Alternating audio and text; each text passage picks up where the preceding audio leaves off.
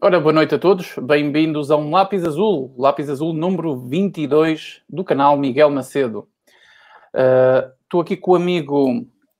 Isto já não correu bem ao início. Estou aqui com o amigo Gonçalo. Vamos para mais um Lápis Azul, mais um direto do Lápis Azul.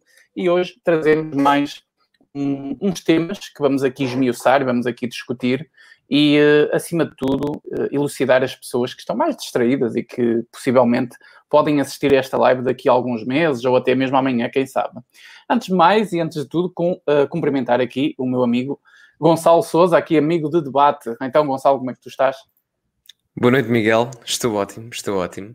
Apesar de não ter sido nem o meu canal, nem o teu canal um dos privilegiados a receber 15 milhões ou parte deles por parte do governo, estou ótimo. Pobre, mas ótimo.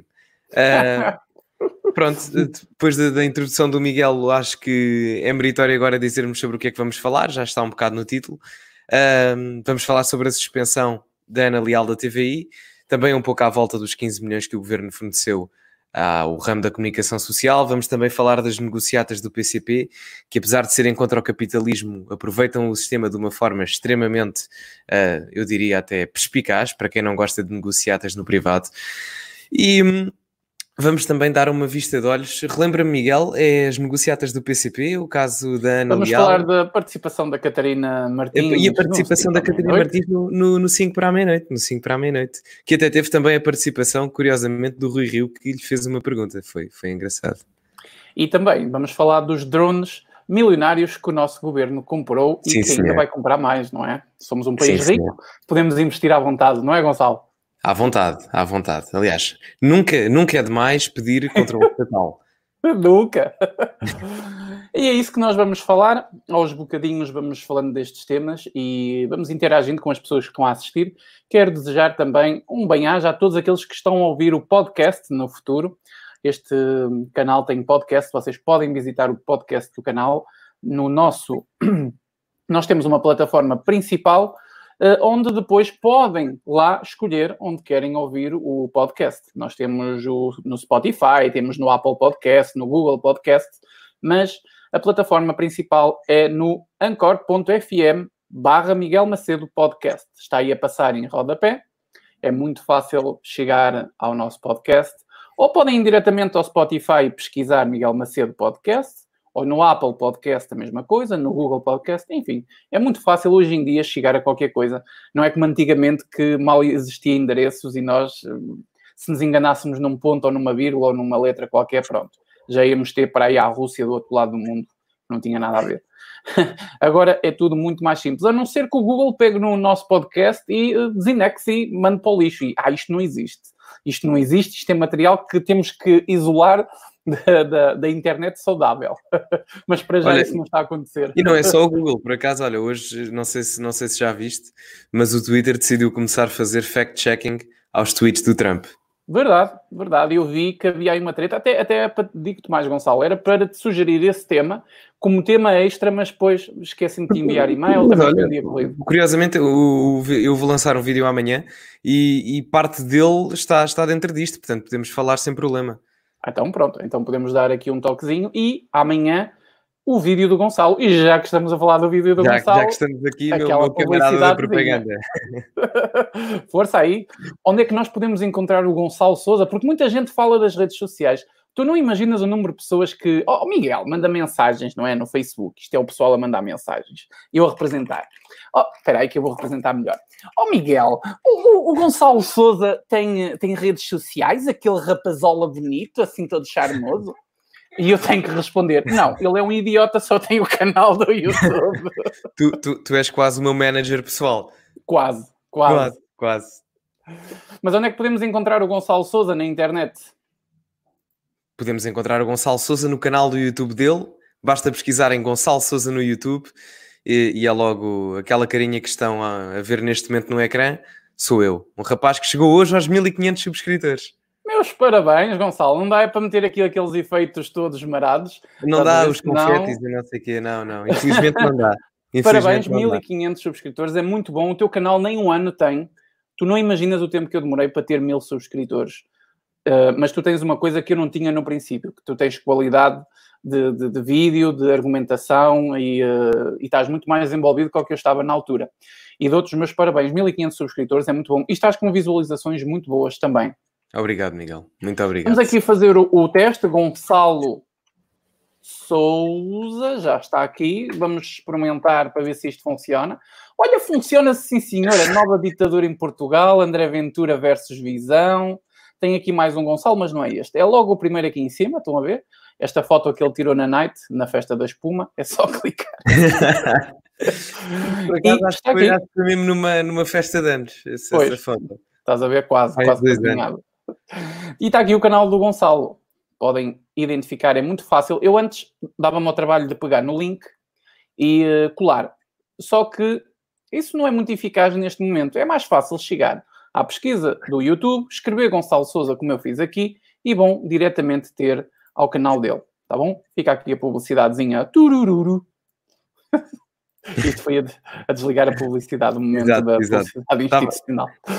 Estava aqui, a, aqui a ver os comentários agora. Obrigado a quem me chamou borracho nos comentários. Chamaram-te borracho, espera aí que eu tenho que ir lá ver isso. Vê lá, está aqui, calma. Acho que, calma. Aonde é que está não, não, o, aqui o, o, melhor comentário para mim.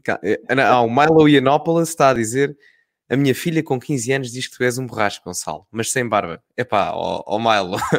Pronto, epá, obrigado. Olha, não estou a ver. Ah, está aqui, está aqui, mas tem, não ia este comentário. tá. Eu não sei se isto é pedofilia ou ao contrário, epá, mas pois, também pode ser, não há problema. Epá, pois, epá, vou-me ficar, pronto, eu agradeço, agradeço o elogio. Uh, e depois, mas o melhor para mim, o melhor para mim é do Pedro Fonseca. Se fosse gay, acho que teria um creche no Gonçalo. Ora, muito bem, Pedro, isto sim, e esta frase. Olha, olha que se o bloco de esquerda te apanha, pega nisto e ainda me convidam para a bancada parlamentar. ainda vamos ver o Gonçalo com uma, com uma camisola LGBT, assim com uma bandeirinha, hum, uh, com o bloco de esquerda e com uma boina da, dos comunistas. é melhor não, é melhor não. Ui, por acaso, olhem, acho que agora ficámos só nós, não é? Mas pronto, enquanto o Miguel não vem, faço aqui a, a, atividade publicitária de enrolar um pouco a conversa, mas parece que o nosso camarada já está de volta. E está a gostar muito do assunto, já está a começar a envolver muita coisa, já vazei por causa disso. Não, foste abaixo, Miguel, acho eu. Pois foi, Agora... que queima a mim ah. próprio. É, são coisas ah, que às okay. vezes o dedo okay. está a tremer muito e pronto, é, é, aquela coisa da ressaca dos kicks e de bloquear e essas coisas todas. Bom, chega de palhaçada. Para quem está a ouvir o podcast a esta hora, ou desistiu ou adormeceu. Espero que não tenha adormecido no metro, porque senão passa a paragem e já foste. Gonçalo, vamos para o primeiro assunto. Eu uh, ia se calhar aqui sugerir mesmo o assunto da Ana Leal, da sua suspensão pela direção da TVI ok? É, direção de Informação uhum. de TVI. Se calhar vamos pegar nesse primeiro uh, assunto. Eu sou-te sincero que ontem eu fiz um vídeo, como tu sabes, uh, eu vi lá o teu comentário. Já agora, quem não assistiu ao meu vídeo, pode ir lá assistir. Ontem saiu um vídeo aqui no canal. Fala dos negócios espetaculares, não é? Do governo com o nosso dinheiro. Não é com o dinheiro dele, é com o nosso dinheiro. Tá bom? E, um, e eu, quando estava a fazer esse vídeo, reparei, antes de começar a gravar, que uh, saiu na, nesse momento a notícia que a SIC tinha, uh, tinha tomado a decisão de suspender a jornalista Ana Leal por ela ter uh, partilhado publicamente os e-mails trocados com a direção. A TVI. eu, eu, com a TVI, sim. Eu, eu realmente não me aprofundei muito no assunto, nem sei muito o que é que se passa. o que eu sei é que a Ana Leal tem sido, uh, politicamente correto uh, falando, uh, tem sido silenciada para não apresentar certas determinadas reportagens ou certos determinados assuntos, pelo que eu percebi. e acho que ela, isto é a minha opinião, acho que ela está hum, a, a, a provar um bocadinho do próprio veneno dela. Porque a jornalista Ana, Ana Leal, é, é, sem dúvida uma grande jornalista, tá bom? Eu sou aquela pessoa que mais porrada dá nos jornalistas. E acho que muita gente aqui sabe disso. Uh, mas uh, já vi trabalhos excelentes da, da Ana Leal. Mas também já vi trabalhos uh, muito, muito tendenciosos, manipuladores, também da mesma jornalista. E uma das reportagens que mais marcou dentro dessa tendência e dessa manipulação foi aquela reportagem que até foram buscar um miúdo transexual e não sei quê, envolveram lá o grupo da aquele grupo cívico de Deixem as Crianças em Paz, o qual eu conheço, conheço algumas pessoas dentro do grupo. Um, e, e aquel, aquela, aquela reportagem foi muito tendenciosa. Eu não gostei do que vi ali. A jornalista Ana Leal fez basicamente propaganda ao, ao ativismo LGBT, como se as pessoas que são contra tivessem, contra tivessem alguma coisa contra realmente aquelas pessoas. A nossa batalha está acima de ser contra um transexual ou um, um homossexual ou uma lésbica, ou seja o que for. Uh, só que aquilo foi transformado simplesmente nisso. E então eu não gostei, por exemplo, dessa reportagem, mas há outras. E por causa de. E eu sei, uh, porque troquei algumas mensagens com algumas pessoas que estiveram envolvidas diretamente nessa reportagem, por exemplo, uh, eu sei de fontes bem seguras e até vi respostas de e-mails trocados com a própria TVI, com a jornalista Ana Leal, que hum, havia o alerta, houve uh, muito cedo o alerta de que isto não se tratava de ser contra as pessoas transexuais em si, as pessoas uh, falando de pessoas. Isto tinha a ver com outros assuntos relacionados com uh, o próprio aproveitamento político que uh, o progressismo faz disso, como os partidos hum, da, da, esquerda conseguem fazer isso, o Bloco de Esquerda, o próprio PS aprendeu a fazer isso, um, o Iniciativa Liberal também participou assim numa, numas coisas que eu não gostei muito, mas pronto. E, e houve um alerta das pessoas, um alerta de bem das pessoas em relação a esse tema. E mesmo assim, a jornalista andou para a frente com aquele tipo de reportagem tendenciosa, com difamação, e depois no estúdio o debate, entre aspas, debate, aquilo foi tudo menos um debate, aquilo foi uma tentativa de destruição de reputação e de, e de opinião.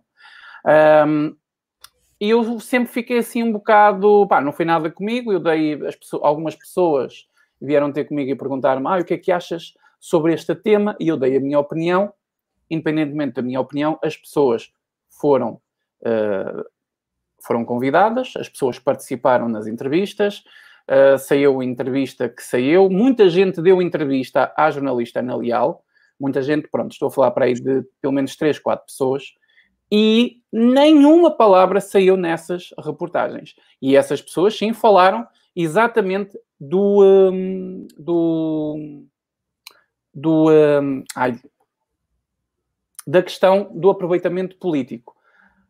Acho que uh, houve aí uma, uma questão muito própria da TBI em avançar com isso. E eu não gostei uh, dessa, dessa reportagem. Estão aqui algumas pessoas a corrigir-me a dizer que foi na Alexandra Borges e não na Ana Leal. Uh, eu acho que vocês têm razão, estou enganado. Foi na Alexandra Borges, exatamente. Não foi na jornalista Ana Leal. Então eu estou a confundir as reportagens. Ah, exatamente, eu estou a confundir as reportagens. Uh, esqueçam o que eu estava a dizer. Aliás, não esqueçam, porque a jornalista Alexandra Borges e a Ana Leal, elas são elas fazem basicamente o mesmo trabalho, que é o trabalho de investigação, e, uh, e têm exatamente quase os mesmos programas, só que é um é Ana Leal e o outro é Alexandra Borges. E eu penso que a Alexandra Borges até já entrou num, previamente na TBI para preparar terreno para talvez despachar a Ana Leal, a jornalista Ana Leal, porque penso eu que já devia se calhar haver desentendimentos. Uh, e eu confundi as entrevistas.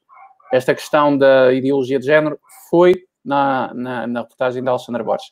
Mas já houve reportagens da, da jornalista Ana Leal, e agora, como estou confuso, não vou citar nenhuma, que uh, eu não gostei do, da maneira como foram feitas. Então eu acho que ela está a provar um bocadinho o próprio veneno. O, o que é que tu achas sobre este tema, Gonçalo? Que eu já me perdi aqui um bocado, já confundi assuntos e tudo. Uh, eu se calhar abordo este tema num, num, parâmetro mais, não tão específico numa reportagem, mas se calhar abordo numa, numa questão mais genérica. Porque, como tu, como tu bem disseste, ela foi suspensa por divulgar os e-mails trocados com a direção. Uh, e, e depois, segundo o público, o que eles avançam é que a suspensão não se deveu apenas ao facto de ela ter divulgado os e-mails com a própria direção da TVI. Isto já foi um acumular de situações em que colapsou com a ponta do iceberg, que foi com esta troca de e-mails com a direção. Agora, o que a defesa da Ana Leal, neste caso advogado, ou o advogado mais concretamente, está a dizer é que se trata de uma situação danosa a nível democrático, porque se trata de uma questão de divergência a nível editorial.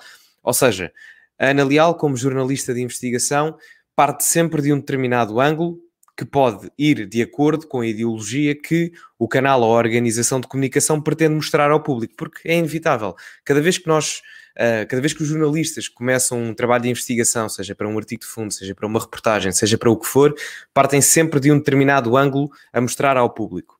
E pode haver, por vezes, divergências entre aquele ângulo que o jornalista de investigação quer mostrar ao público e o ângulo que o órgão de comunicação social quer que o jornalista tenha. E muitas das vezes, ou provavelmente uma, uma, uma quantidade considerável de vezes, a Ana Leal não correspondeu às expectativas daquilo que era a linha editorial da TVI, muito provavelmente. Ainda para mais numa época em que a TVI foi, aliás, neste caso, a empresa que tem a TVI foi a segunda maior beneficiada a nível dos apoios estatais.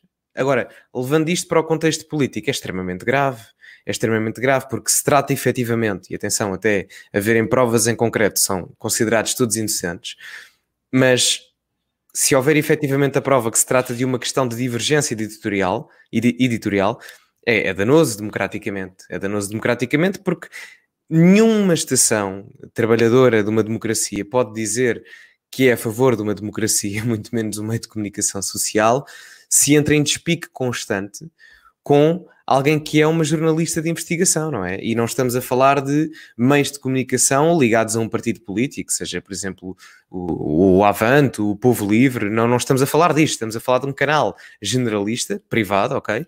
Mas estamos a falar de um canal generalista, que tem de ter, digamos, para fazer bom jornalismo, mais concretamente até jornalismo de investigação, tem que ser o mais isento possível. E havendo cada vez mais discórdias a nível de editorial, torna-se muito complicado. E se isto se verificar, é, Miguel, para mim é uma situação extremamente danosa democraticamente e faz-me até lembrar, e recordando até aos tempos de Manuela Moura Guedes, que o jornal Exatamente. da Sexta às nove, acho que era assim que se chamava, Sexta às nove, uma coisa assim do género. Era, era. O Sexta às nove, ou uma coisa assim parecida. O jornal da, da Manuela Moura Guedes foi suspenso pelo Primeiro-Ministro. Foi suspenso pelo Primeiro-Ministro. E está tudo bem. Tipo, aparentemente não se passa nada na nossa democracia. Não, é como se não acontecesse exatamente essa, essa, Mas isto é grave, porque há, pouco, há poucos anos atrás, se calhar, ninguém questionava o regime democrático. E hoje, por causa destas peripécias, muita gente já questionará o facto de o regime democrático ser viável ou não. Não pela sua estrutura, mas pelo facto de não se conseguir cumprir, não é? Eu acho extremamente estranho, mas extremamente estranho, que o maior programa de fact-checking jornalístico que haja em Portugal seja no órgão de comunicação que é dirigido a nível de informação pelo irmão do primeiro-ministro. Exatamente. É completamente ridículo. É imoral, é imoral. Pode ser legal, mas é completamente imoral isso acontecer. Eu não digo, eu, atenção, eu não digo que o, o, o, Ricardo Costa, o irmão do António Costa, seja alguém competente na sua profissão. Não digo, mas a questão é, meus amigos, eles são família, não é? Eles são família. Portanto, vamos ser honestos intelectualmente, não vamos ser anjinhos, porque apesar de estarmos numa democracia, tem que haver também meritocracia e apontar aquilo que é suspeito quando parece que é suspeito. Aliás, bastante suspeito, a meu ver, até. Mesmo que não tenha uh, havido nada, que na minha opinião uh, isso é impensável, já houve muita coisa, mas pronto, mesmo que não tenha havido qualquer, uh, qualquer como é que se diz, não sei como é que é de explicar, não tenho a palavra certa. Mas uh, há um conflito de interesses. E neste caso é sim, o laço sim. familiar. Mesmo que o António Costa nunca tenha partido do, do princípio de, de, tentar ali uh, mudar qualquer coisa, ou seja como for, já, já tem o princípio do conflito de interesses, portanto é uma coisa que não vai funcionar. Uh, moralmente não vai funcionar. Agora, como é que isso se resolve? Eu também não sei, porque o, o, o fulano fica sem emprego, acho que não é justo. O António Costa vai-se vai -se demitir porque tem muita família espalhada na televisão? Também não.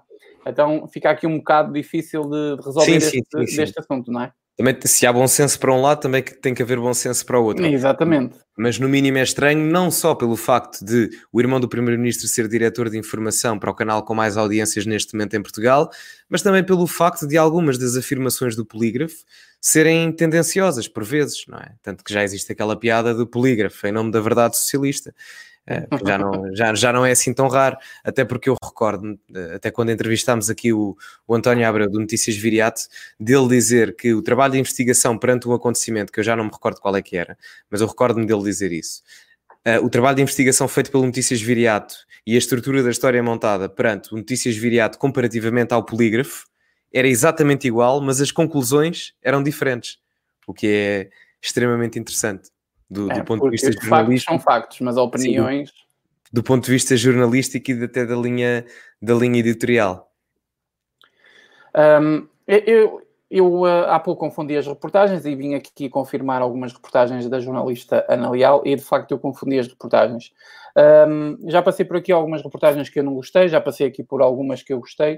Uh, houve aqui uma reportagem especial, eu prefiro falar daquilo que eu gostei e, um, e antes de até de, de, alertar para isto, até quero, até quero dizer uma coisa, reforçar o que eu disse há pouco.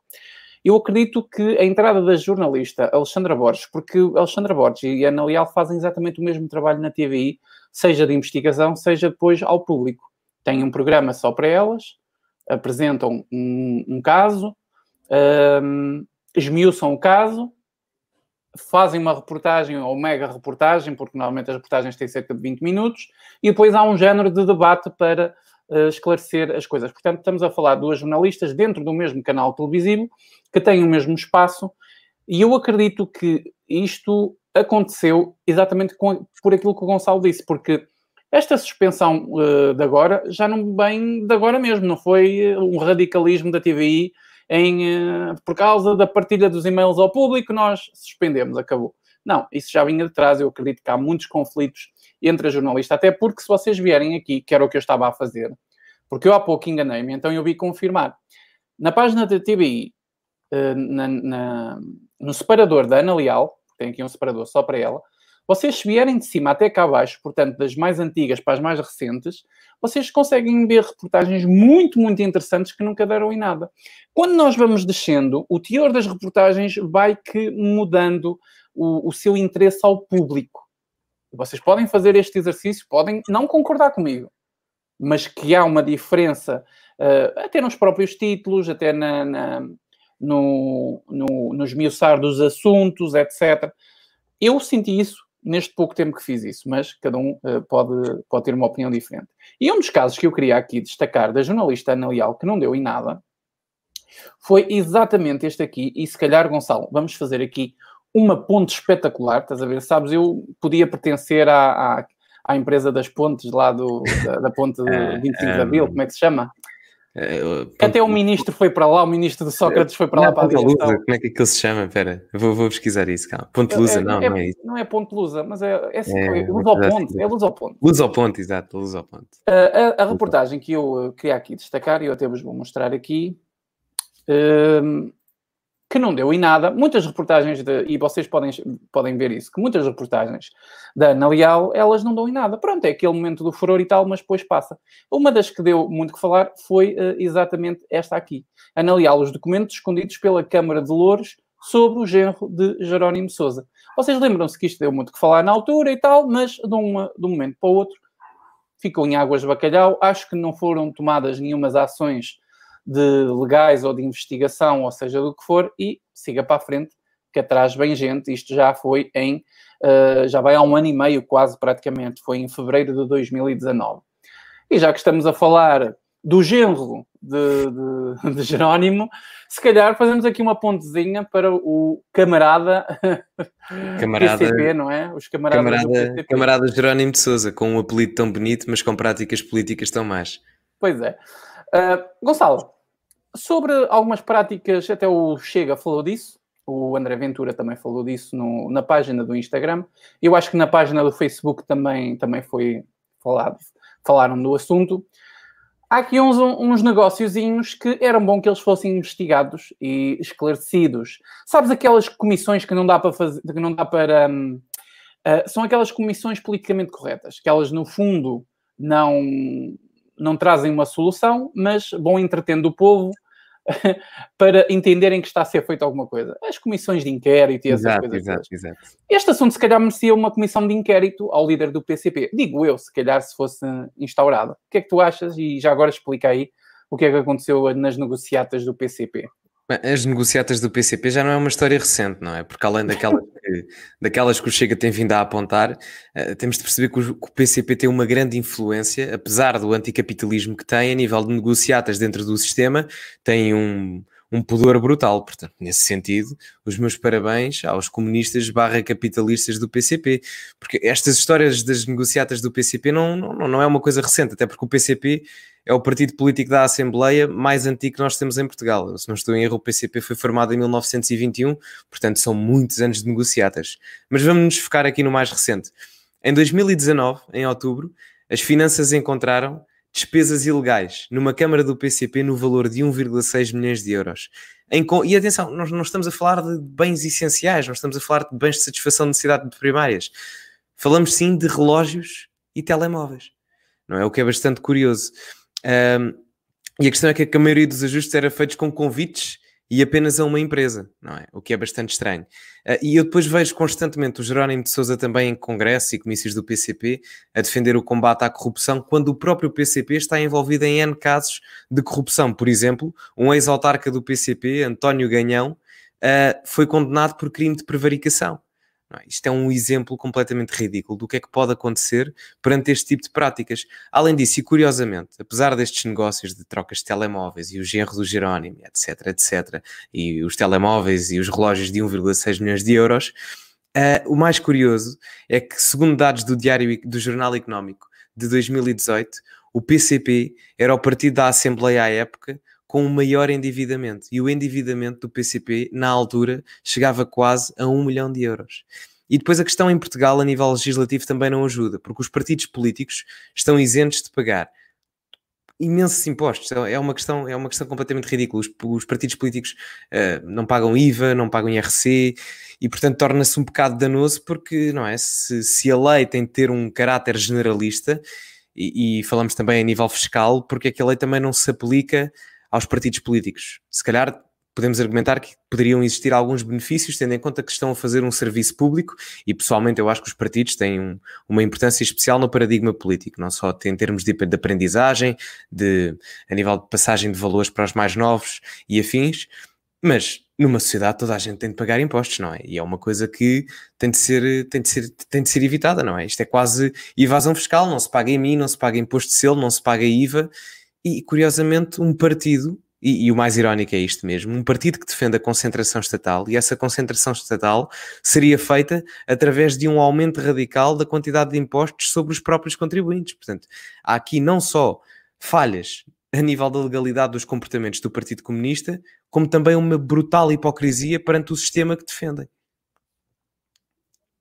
Uh, eu queria até aqui recordar uma situação que aconteceu que hum, em, em 2018, e tu falaste nisso e eu lembrei-me, há aqui um artigo que, que expõe melhor isso, que a Assembleia da República, AR, perdoa dívidas a partidos. Uh, são não só multas que prescrevem do PS, do PSD, eu até vou partilhar aqui um artigo, mas não era bem isto que eu queria mostrar, mas também dá para mostrar um bocadinho do que o Gonçalo estava a dizer. Um, não são só multas que prescrevem PS, PSD e CDS foram condenados pelo Tribunal Constitucional em 2013 a devolver um milhão de euros, mas o Parlamento confirma ao Sol que chegou a acordo com os partidos e nem todos os montantes que lhe eram devidos foram pagos.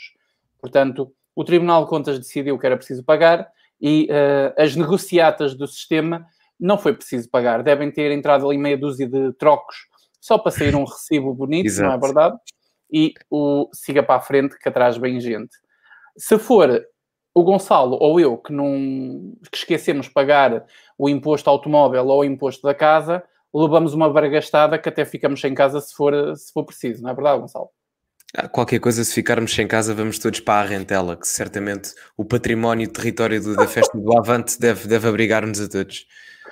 Uma, um dos negócios que, que, que vocês podem, uh, que está, está explicado na página do André Ventura até, um, ehm, eu vou partilhar aqui para vocês verem a publicação e depois vocês podem ir lá diretamente ao Facebook do André Ventura, está aí, André Ventura Oficial. Uh, é esta publicação uh, que explica tudo aqui, de, de, de, assim como é como se fosse um desenho para que as pessoas consigam entender o que realmente hum, acontece com partidos que à partida, são contra o capitalismo e defendem realmente o fim da propriedade privada, que defendem o fim dos meios de produção, e, o, o, sim, Estado, sim. o Estado enorme, essas coisas todas. Estado interventivo, a contabilização total da economia, exatamente. mas depois fazem números de negócios avassaladores a nível de economia informal, não é? Isto é hipocrisia ao máximo. Uh, muito bem, uh, depois deste tema engraçado, Gonçalo, eu uh, oh, ontem mandei-te. Um, ah, mandei-te. É que até podemos falar exatamente isso. Tu falaste do assunto. Uh, acho que não há muito mais a dizer, mas é sobre a questão do Avante. O Presidente da República teve a lata de realmente passar o diploma que autoriza a festa do Avante. Verdade. Enquanto os restantes um, festivais de verão, até ao dia 30, continuarão proibidos. Uhum. Exato. Portanto, é como diz o Iniciativa Liberal, eu já começo realmente a concordar com eles tu... e a repetir isso. Dois qualquer, dia, qualquer dia, oh Miguel, ainda, ainda te vou ver nas manifes do, do, do Iniciativa Liberal, lá nas propagandas. Estás-me a dizer isso por causa das ameaças do conservadorismo que eu te faço, não é? é talvez. ainda vamos trocar de papéis. Olha, isso é que era. Eu virar assim um liberalzinho é. e tu virares um conservadorzinho. Opa, já, já, já, já estive mais longe, já estive mais longe. Vais acabar porque aí na real que realmente o conservadorismo é necessário para manter a linha e a ordem na sociedade, tanto na linha económica como na ordem social. Uh, bom, continuando aqui o que eu estava a dizer aqui o assunto, um, eu começo a concordar com a iniciativa liberal quando eles dizem que isto é um país e dois sistemas. Acho que é assim a frase que eles usam. Sim, sim, um país e dois. Nós temos um país e dois sistemas completamente. Isto é do mais injusto. Eu, eu digo uma coisa: se eu fosse uma empresa, imagina que nós os dois tínhamos uma mega empresa de criar inventos e nós éramos responsáveis por três festivais de verão. O Sudoeste Liberal Point, assim uma coisa, e o Conservador, assim uma coisa do género, estás a ver? E nós vamos ser proibidos de, não é? Estamos proibidos de fazer os nossos inventos em Portugal. Vamos ter que nos virar para outros países, porque senão a nossa empresa vai à falência, não é? Nós precisamos de sobreviver, nós precisamos de não perder os nossos patrocinadores, então temos que inventar qualquer coisa. E de repente, eu tenho que fazer uma ginástica, eu e o Gonçalo temos que fazer uma ginástica para conseguir organizar outros festivais de verão em qualquer sítio, ou tentar inventar qualquer coisa para não falir. E nas notícias, a tomar o nosso café da manhã, nós vimos que o presidente autoriza no, o diploma para uma festa do Avante. Como é que fica um gajo que investe milhões numa coisa destas como é que fica um gajo no meio disto tudo? Eu não sei. E será que eles são todos amigos e está tudo bem? Eu não faço ideia. Honestamente, não sei. Eu não sei se isto foi uma espécie de campanha política do Marcelo Rebelo de Sousa para tentar ter o maior tipo de apoio possível a nível partidário, porque é comunista, Marcelo... é, é, socialista, é, é bloquista, é. é. tudo. Porque eu, eu, já vejo o PS e o PSD disputarem o Marcelo. O Francisco Rodrigues dos Santos, o, o ilustre Chicão, já Chicão. veio dizer que também apoia Marcelo Rebelo de Sousa. Portanto, a meu ver, falta só o Bloco de Esquerda, não é? Que em princípio irá com a Marisa Matias, uh, salvo erro, não, não sei se já foi, já foi anunciado ou não. Uh, e falta também o PCP, não é? Portanto, só falta isso. Mas também não estranharia, porque o PS já se aliou ao Bloco e ao PCP que estão na extrema-esquerda e depois aliam-se a um partido como o PSD que se acha de direita, mas na verdade não é de direita, não é? Porque senão uma pessoa como o professor Marcelo Rebelo de Sousa não estaria a receber apoio de um socialista que se alia à extrema-esquerda, não é? Acho que é um bocado hipocrisia, mas eu acho que é completamente ridículo haver essa diferenciação entre os festivais de verão efetuados e criados pelos privados perante a festa do Avante e nomenclarmos a festa do Avante como atividade política. É verdade, também podemos considerar uma, um tipo de atividade política, podemos, mas não é só atividade política, não é? Eu não me parece que ouvir à minha maneira dos chutes em pontapés, porque era uma das bandas convidadas, acho eu, seja mesmo que se calhar ouvir um discurso do Jerónimo de Sousa a ler o manifesto comunista. Acho que não seja a mesma coisa. São coisas totalmente diferentes. São acho, que, acho que vai ter um concerto especial de Marx. Exato. Marx e Engels, o novo álbum. O novo álbum. Yeah. Epá, não, mas é, um, é uma hipocrisia total e, e, tem que haver essa diferenciação. Se me disserem é atividade política, poderá ser, eventualmente, poderão lá ter uns quantos cartazes, o Jerónimo poderá discursar, seja o que for, mas a partir do momento em que convidam não sei quantas milhares de pessoas a estarem no mesmo espaço, tudo bem que é aberto, mas estão todas juntas, a um aglomerado populacional completamente ridículo, que será daqui a três meses mais ou menos. E permitem isso, afirmando que isso é atividade política no mesmo sítio onde vão andar a vender bifanas, croquetes e sangrias? Não parece que isso seja política. Por amor de Deus, tenham bom senso. Um, eu ia dizer uma coisa e esqueci-me completamente. Uh, ah, foi os croquetes, as bifanas. Foi os croquetes. Como... uma coisa fosse. Quem é que se ia sair com croquetes e bifanas no meio desta merda? Eu ia dizer qualquer coisa para completar o que disseste, porque me lembrei de repente e era importante dizer, mas paciência, passa à frente, também não era nada indispensável. Um, eu, eu, sobre o assunto do, do, do, Avante, eu já tinha falado disto até aqui uma vez. Uh, mas é, ah, já sei o que é que eu ia dizer. É importante, é importante, e até vou fazer a ponte e já, já falo do assunto. É importante esclarecer que esta coisa de, de, de, não ser um festival de música e não ser só música, mas também atividade política, isto é treta. Isto é treta porque aquilo sempre foi, aquilo é designado como um festival musical. Só que é organizado, digamos assim, por uma subdireção que é de um partido, pertencente a um partido, que é o Partido Comunista. Há aqui duas coisas interessantes. É que o, o, o, próprio Partido Comunista diz que se sentiu lesado pelos novos festivais de verão que apareceram depois do Avante. E realmente o Avante foi o inovador nisso. Foi os primeiros concertos de verão aqui em Portugal. O Partido Comunista nisso foi realmente o inovador, pode-se dizer de passagem. Só que Uh, só que a questão uh, que aqui se, se, se, depara nesta situação do coronavírus, que não dá para acreditar, e eu, eu já disse isto aqui, eu e o Gonçalo, dissemos isto para aí há uma ou duas semanas e temos que voltar a repetir. Só, só uma pessoa que nunca foi a um festival de verão, seja ele qual for, é que vai acreditar que estará reunidas todas as condições de distanciamento social, de higiene e essas coisas todas. Essa só uma pessoa que nunca foi a um concerto, a um, a um concerto musical ou a um festival é que acredita numa coisa dessas. Porque é impossível isso acontecer, é impossível haver um distanciamento social quando nós temos um, um concerto de, alguém, de, um, de, um, de, um, músico famoso, ou seja, do que for. É impossível quando temos os croquetes e as bifanas a passear de um lado para o outro, haver distanciamento social. É impossível usar máscara durante duas ou três horas de espetáculo, de concerto de qualquer banda, ali a bombar. É impossível, meu.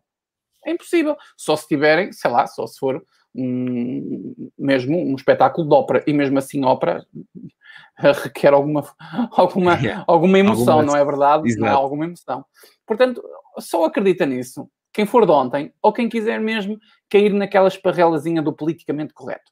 Vai ser tudo conforme a Direção-Geral da Saúde mandar e não sei o quê, pé, pé, pé, pé, pé, pé no fundo, não vai ser feita porcaria nenhuma. Mais uma vez, o PCP vai organizar um invento quando os outros não podem fazer, porque o problema aqui não é o PCP organizar, o problema é que os outros estão todos proibidos de o fazer. Então, os este privados, é, é o problema. Os é? privados. É? Os privados, o Estado pode, mas os privados não podem.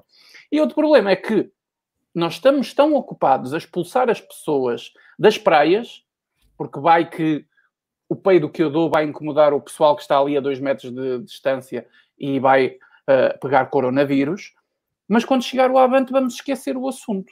Vamos esquecer o assunto, não vai haver contactos uh, de proximidade.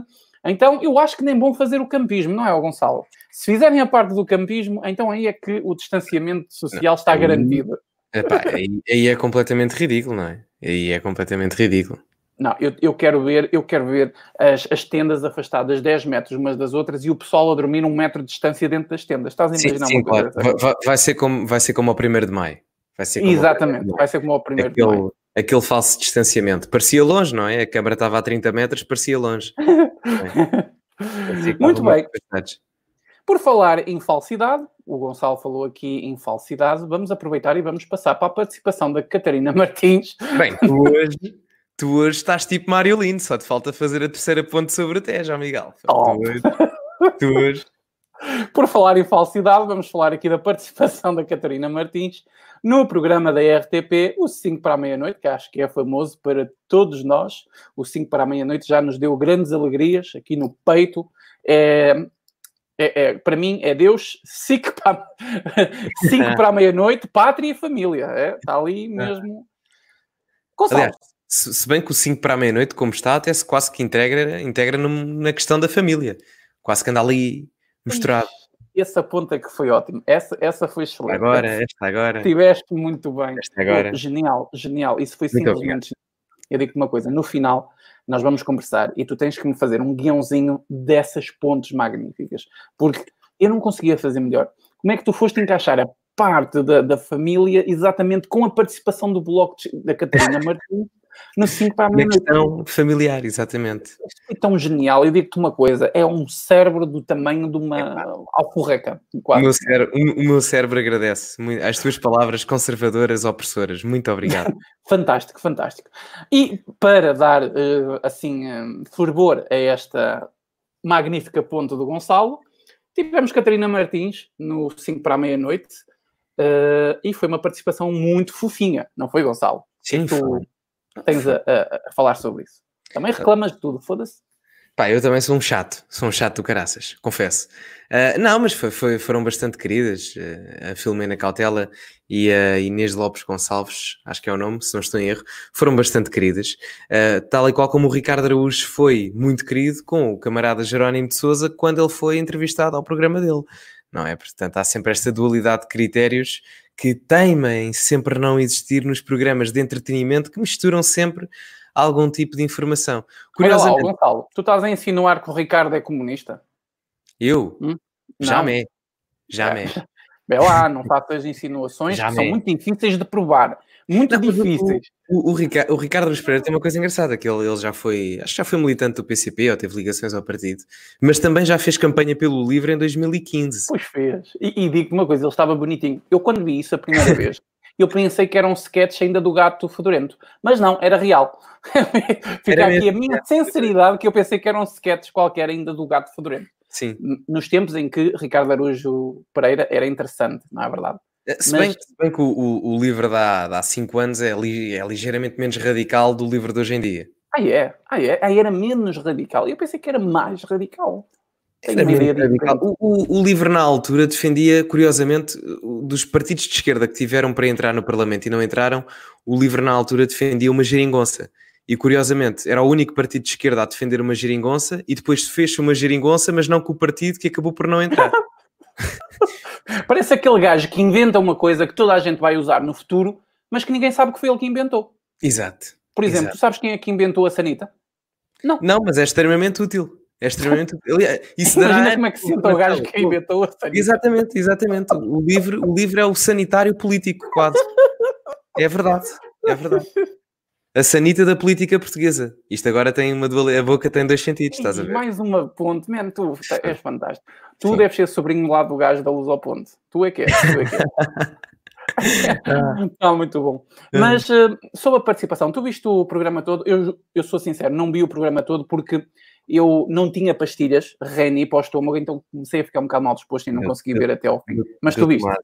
Sim, sim, epá. Um, a questão... Gostava de ter o teu estômago, meu. Tu davas para ir para o exército, mesmo para a aviação. É, olha, olha, olha que não é fácil, olha que não é fácil.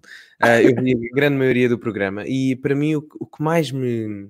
Mais me não, não, não digo que chegou, porque uh, até acho que teve algum desportivismo, mas uh, se calhar é por isso que essa personalidade política depois não tem mais relevância foi a pergunta do Rui Rio à, Cate à Catarina Martins, não é? Tu queres focar tudo nesse ponto, então diz-me lá porque é que tu gostaste dessa cena. Qual foi a pergunta que ele fez? Eu gostei na ótica porque não sei se te recordas e quem nos está a ver se recorda, mas a Catarina Martins, antes das eleições, salvo erro, disse que o Bloco de Esquerda tinha dos programas mais sociais-democratas que havia a nível do boletim de voto. E a Catarina Martins eh, sim, disse que uh, o, o, programa do Bloco de Esquerda era bastante social-democrata, ou tinha ideias bastante sociais-democratas. E, e, eu, eu, se fosse ao Rio Rio. Não me lembro de Trotsky ser social-democrata, mas. Pronto, não é? Certo, certo, muito, muito menos Marx. A questão é que depois a Catarina Martins argumenta a questão de uh, a social-democracia ser uma espécie de evolução do próprio marxismo económico na ótica da redistribuição, mas aproveitando a, gera, a geração de riqueza por parte do capitalismo. Consigo entender isso, mas a questão é se o Rui Rio quer ir buscar eleitorado à direita, que parece estar cada vez mais a perder para determinados para partidos, não é? Nem preciso, dizer, nem, nem, preciso dizer nomes. Uh, e se calhar é Chega, por... não digas mais nada. Não Chega. digo, não digo, não digo. Bom, Chego, mas, exato. Uh, e, e, e, se calhar é por isso que depois tem metade do partido contra ele a votar no Luís Montenegro. Uh, não faz uma intervenção que é tudo menos a distanciar-se desse tipo de informações, não é? Desse tipo de alegações por parte do Bloco de Esquerda. Portanto, é um encostar e um perder de eleitorado do Rui Rio que só o prejudica a ele, não é? Isso depois isso, para um partido que se quer integrar na direita, também, apesar de Rui Rio dizer que o PSD se quer centralizar, há muita gente direita no PSD e, e que, que, se convém e que, se, que, tem a convicção que é de direita, uh, é muito mau para o seu eleitorado, não é? É muito mau. E, e, isso foi o que mais me chocou, porque acho que é uma falta de noção por parte do líder, não é? Acho que é uma uma espécie do género, estou numa tempestade, para a direita está pior, isto no sentido uhum. náutico, não no sentido ideológico a nível político, eh, então eu em vez de ir para a esquerda, não, vou para a direita, não é? ou vice-versa, como queiram. E, e, acho que foi, foi completamente ridículo.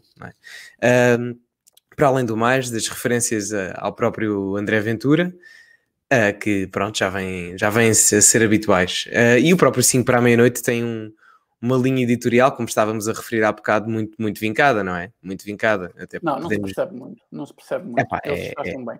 Eh, aliás, eu acho que o Pináculo disse mesmo, além dos convidados que são trazidos lá, porque recentemente também foi lá a Joacine Catar Moreira, um, e está dentro daquela, daquela colmeia socialista, marxista, que existe dentro do nosso Parlamento.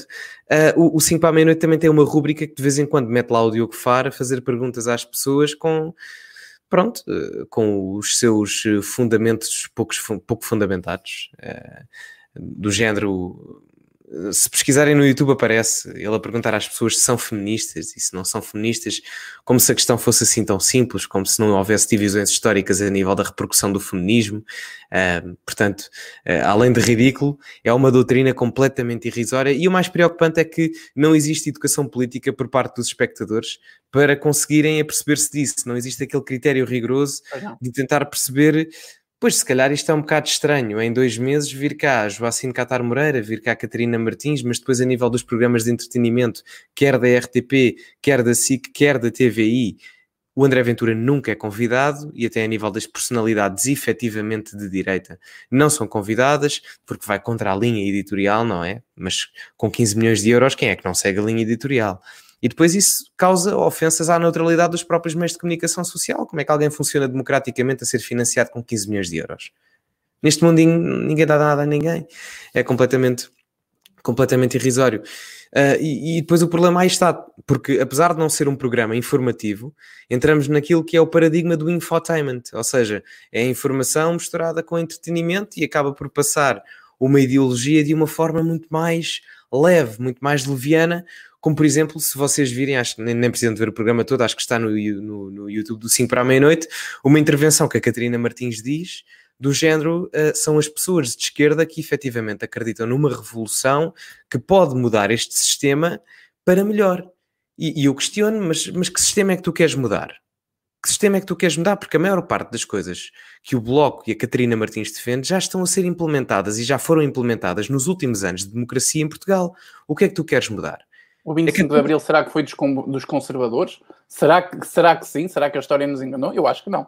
O 25 de Abril não, porque até houve uma luta anticomunista até ao 25 de Novembro, não é? Acho que se calhar aí podemos dizer isso. Mas agora, em termos de batalha sociológica, a esquerda está totalmente a ganhar. A contracultura, que nós se calhar, se calhar víamos no maio de 68 em França e em outros acontecimentos posteriores a esse, a contracultura agora, não falamos de progressismo, a contracultura agora são os conservadores. É são os conservadores, ou os liberais com tendências conservadoras, ou os conservadores com tendências liberais. Esta contracultura pertence aos conservadores, não pertence a mais ninguém. Porque são os. Ele... E por isso é que são, desculpa interromper, e por isso é que são nomenclados de radicais. Porque a contracultura pertence, pertence aos conservadores, não porque se, por serem efetivamente radicais, porque não o são, porque não o são, mas apenas querem retomar valores que foram essenciais para a construção de uma sociedade que permitiu prosperidade que mais nenhuma sociedade permitiu no mundo ocidental e não só, além fronteiras do Ocidente também. E custa muito à esquerda perceber que o paradigma deles já não é revolução. O paradigma deles, neste momento, é lutarem contra a revolução que vão ser vítimas neste momento e daqui em diante. Para quem ainda não percebeu muito bem esta, esta coisa do, do 5 para a meia-noite nas ligações com a esquerda, eu vou-vos exemplificar a coisa para ver se percebem. Isto aqui é o 5 para a meia-noite. Estão a ver? Isto é o 5 para a meia-noite. Isto, isto aqui é o bloco de esquerda. Então há sim uma relação deste género. Estão a perceber? Completamente. É completamente isto. Isto é o 5 para a meia-noite, politicamente correto falando, e isto aqui é o bloco de esquerda. E é isto que acontece.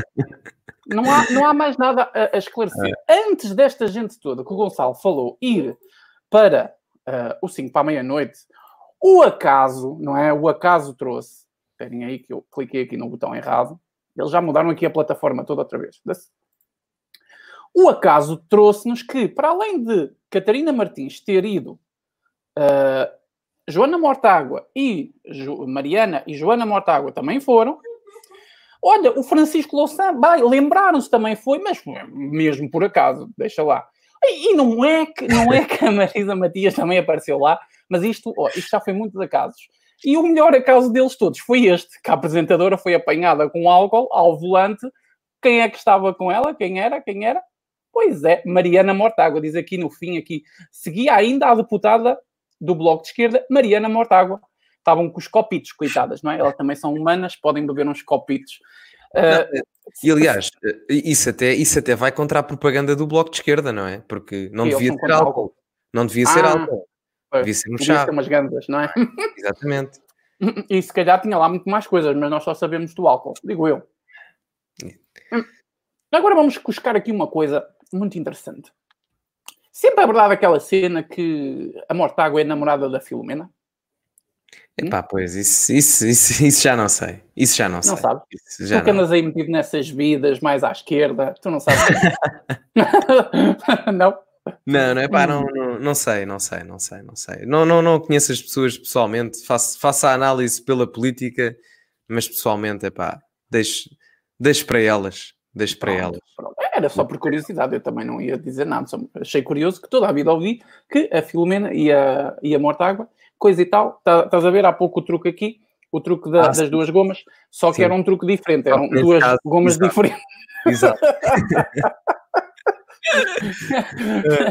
Mas não interessa para nada, isto é só cosquice de revista cor-de-rosa. Olha, isso já, agora, dá um artigo, já dá um artigo para a nova gente. Isto já dá é para eles me quicarem a live e apagar por discurso de ódio. Olha, Ou então, sei lá. Por acaso, por acaso estava aqui um, um, um, um visualizador a dizer isso. Se ainda te apagavam a live. Epá, mas deixa estar, deixa estar. Se nós, se nós cairmos ou se desaparecer o canal, vocês já sabem o que é que foi. Epá, se, eu, se, eu fosse, se eu fosse a Mariana Mortágua ou a Filomena Cautela, eu não levava a mal. Levava na brincadeira. Eu não, eu levava bem. Eu levava, eu levava a mal. Eu, não, eu levava a mal, ainda processava toda a gente, processava o YouTube, processava toda a gente. Olha, isso, isso sim, mas aí estavas a Mas isso era bom, porque aí fazias campanha ao bloco. Estás a ver? Um partido totalitário contra a liberdade de expressão, que é o que na verdade são, não é? Uh, mas agora falando a sério sobre este assunto, só uma pequena coisa. Só um pequeno fator no meio disto tudo. É quem paga aquela merda sou eu. Eu, Gonçalo, vocês que estão a assistir. É só essa a minha preocupação. E dizem que é um canal isento, é um canal do Estado, que é isento, não é? Que é essa coisa toda, pagamos, que serve para tudo e mais alguma coisa. Não dá, não, é mentira. Politicamente tem viés ideológico e não é só dentro do jornalismo que eles fazem isso. Eles estão a começar a espalhar isso também para o entretenimento, como vimos nestes programas. O Bloco de Esquerda já passou quase todo, pelo 5 para a meia-noite, aos poucos a fazer campanha em momentos certinhos. Eu mostrei-vos aqui algumas imagens, isto não foi seguidinho. Isto levou o seu tempo. Mas são momentos muito interessantes. Porquê que Catarina Martins foi agora ao, ao 5 para a meia-noite? Lembraram-se, foi? Foi. Porquê que não foi logo depois das eleições, por exemplo? Ou até antes. O mal disto tudo é que nós pagamos, Gonçalo. Por isso é que eu sou um defensor assim mesmo de, de peso e de raiz de que a porra da RTP tem que ser privatizada. Depois, se privatizada, é, opa, é, façam o que eles quiserem. Para mim, já não, já sim, não é o meu sim, dinheiro. Sim, completamente. E até porque hoje em dia, pela quantidade de informação que existe, uh, não faz sentido. Não faz sentido, até porque o Estado já provou por várias vezes que não consegue filtrar aquilo que é verídico ou não. Já teve imensas falhas e, portanto, uh, não havendo confiança numa instituição estatal a esse prisma e estando a pagar, eu prefiro que essa mesma instituição estatal não intervenha e eu não tenha que pagar, não é? Acho que faz muito mais sentido. Olha, mas uh, quero aproveitar aqui uma frase do Jorge Monteiro para falarmos aqui um bocadinho disto. Miguel, isenção não existe, acho que se enganou aqui, nos mídia. Uh, isto de facto é verdade. É muito difícil ser isento politicamente. Mas o único problema que tem aqui, e que eu e o Gonçalo também já falamos isto aqui, não é eles terem viés ideológico. É eles dizerem que são isentos politicamente e independentes. Esse é que é o problema. Porque nos Estados Unidos, nós damos sempre esse exemplo, eu e o Gonçalo damos sempre esse exemplo aqui, e hum, nós temos montes de canais e jornais nos Estados Unidos. Aqueles que são assumidamente de esquerda, eles assumem. Aqueles que são de direita, eles assumem. Então pronto, está tudo bem, não há problema. Já sabemos que naquela, naquela vertente nós vamos ter viés ideológico e naquela vamos ter outro viés ideológico. O que acontece aqui, que é desonesto intelectualmente, e eu acho que até vai contra o próprio hum, código de honra do jornalismo. Deontológico, é... código deontológico. Pronto. Uh, sim, sim, sim. É, é, é, é que eles não estão a fazer isso. Eles têm um viés ideológico escondido e não mostram. Isso é que é assustador, isso é que é perigoso. É este ponto que é essencial vocês perceberem. Não é o problema deles terem um viés ideológico. Eles podem ter o viés que quiserem. Nós sabemos todos que o público, por amor de Deus, o público é, é esquerdista, é comunista. Aquela merda não dá lucro desde que foi feito. por amor de Deus. Como é óbvio. Mas eu já te digo uma coisa, Gonçalo. Eu já consegui ver o Diário de Notícias mais à esquerda do que estou a ver o público, por exemplo. E olha que isto é gravíssimo. É gravíssimo o que anda a acontecer com os meios de comunicação sim, sim, social. Estás, estás, a ter uma concentração à esquerda da comunicação social brutal. Porque, não é? Quem, quem detém os meios de produção uh, a nível mediático controla depois também o que sai a nível de resultados de voto. Uhum. É muito mais é muito mais fácil fazer isso e, e criares também a sensação de falsa oposição, já entrando um pouco na ótica de gramscismo, mas uh, entras sempre um pouco por aí. O que, o, que, o que é perigoso, porque além de teres. Porque depois isto leva-nos a pensar que é. Um, a realidade eh, é uma coisa extremamente complexa. A realidade é uma apenas, mas é extremamente complexa. E muito honestamente, alguém que pense efetivamente sobre as coisas vai perceber que a realidade poderá ter N interpretações. E tendo N interpretações, nunca apenas um meio de comunicação social com a sua versão terá a realidade objetiva sobre o tema. Isso já estamos a entrar naquele paradigma positivista do século do século XVIII, XIX, eh, do, dos positivistas, que queriam entender a realidade de uma forma objetiva, como uma ciência exata, como uma matemática. Isso não dá, é completamente irrisório, é impossível. É impossível. A realidade é complexa e por isso é que se usam várias disciplinas para, para entender essa realidade conjuntas, multidisciplinaridade. Uh, e, e, em Portugal ainda não percebemos isso. Em, em, termos mediáticos da opinião pública, isso ainda não se percebeu. Que há sempre mais do que uma versão e muitas das vezes podem haver pontos verídicos nas duas versões, ok? Sendo que haverá sempre um lado certo da história, é verdade, mas haverão sempre pontos de razão nos dois lados, não é? A realidade nunca é assim tão uniforme como os meios de comunicação social tendem a mostrar aqui em Portugal. O que é raro alguém assumir-se como efetivamente direita. O público não assume raiz ideológica, o observador, por exemplo, uh, nutre alguma, alguma pertença, um espectro ideológico à direita, uh, mas com a maior parte dos meios de comunicação isso não acontece. Não acontece, sim, senhor. Tens razão. Eu estava aqui, enquanto estavas a, a dar a tua opinião, estava a preparar o próximo tema que é sobre os. Já agora vamos fazer aqui a ponte de, sim, sim. Hoje do é próximo é... tema. Hum. Os drones milionários do, uh, do Estado português. Bom, queres falar primeiramente deste tema? Diz-me uma coisa, o, o, o, governo adquiriu os drones para que fim? Para o controle... Para vigiarem as florestas... Ah. Não, para vigiarem as florestas por causa dos incêndios. Ok. okay. A coisa é que compraram 36 drones e é isso que eu ia fazer, eu vou-vos mostrar. Para vocês verem como é que funciona a coisa no pós 15 milhões de euros aqui no Jornal de Notícias. Topem só. O Jornal de Notícias foi, do, é, foi um dos jornais que mamou ali e não foi pouco, tá bom? Que eles pertencem à Média Capital, ou à Mídia Capital, assim uma coisa. Uh, penso que é isso, a Mídia Capital. Acho que é Global Media, não tenho a certeza. Global Media, é exatamente, é isso. Eu fiquei aqui também um bocado confuso. É Global Media. Abri este, foi à pesquisa do Google, abri este artigo do JN, Exército comprou drones para fogos e nunca os usou. Eu venho aqui para ler, para ir buscar valores e tal, e quando eu vejo aqui coisa e tal, para assinante. Artigos interessantes neste momento estão todos a serem fechados para assinantes. Isto é uma, é, é uma estratégia e recurso de vários veículos de comunicação, gente. Vocês não têm que acreditar em mim, podem fazer o teste, ok?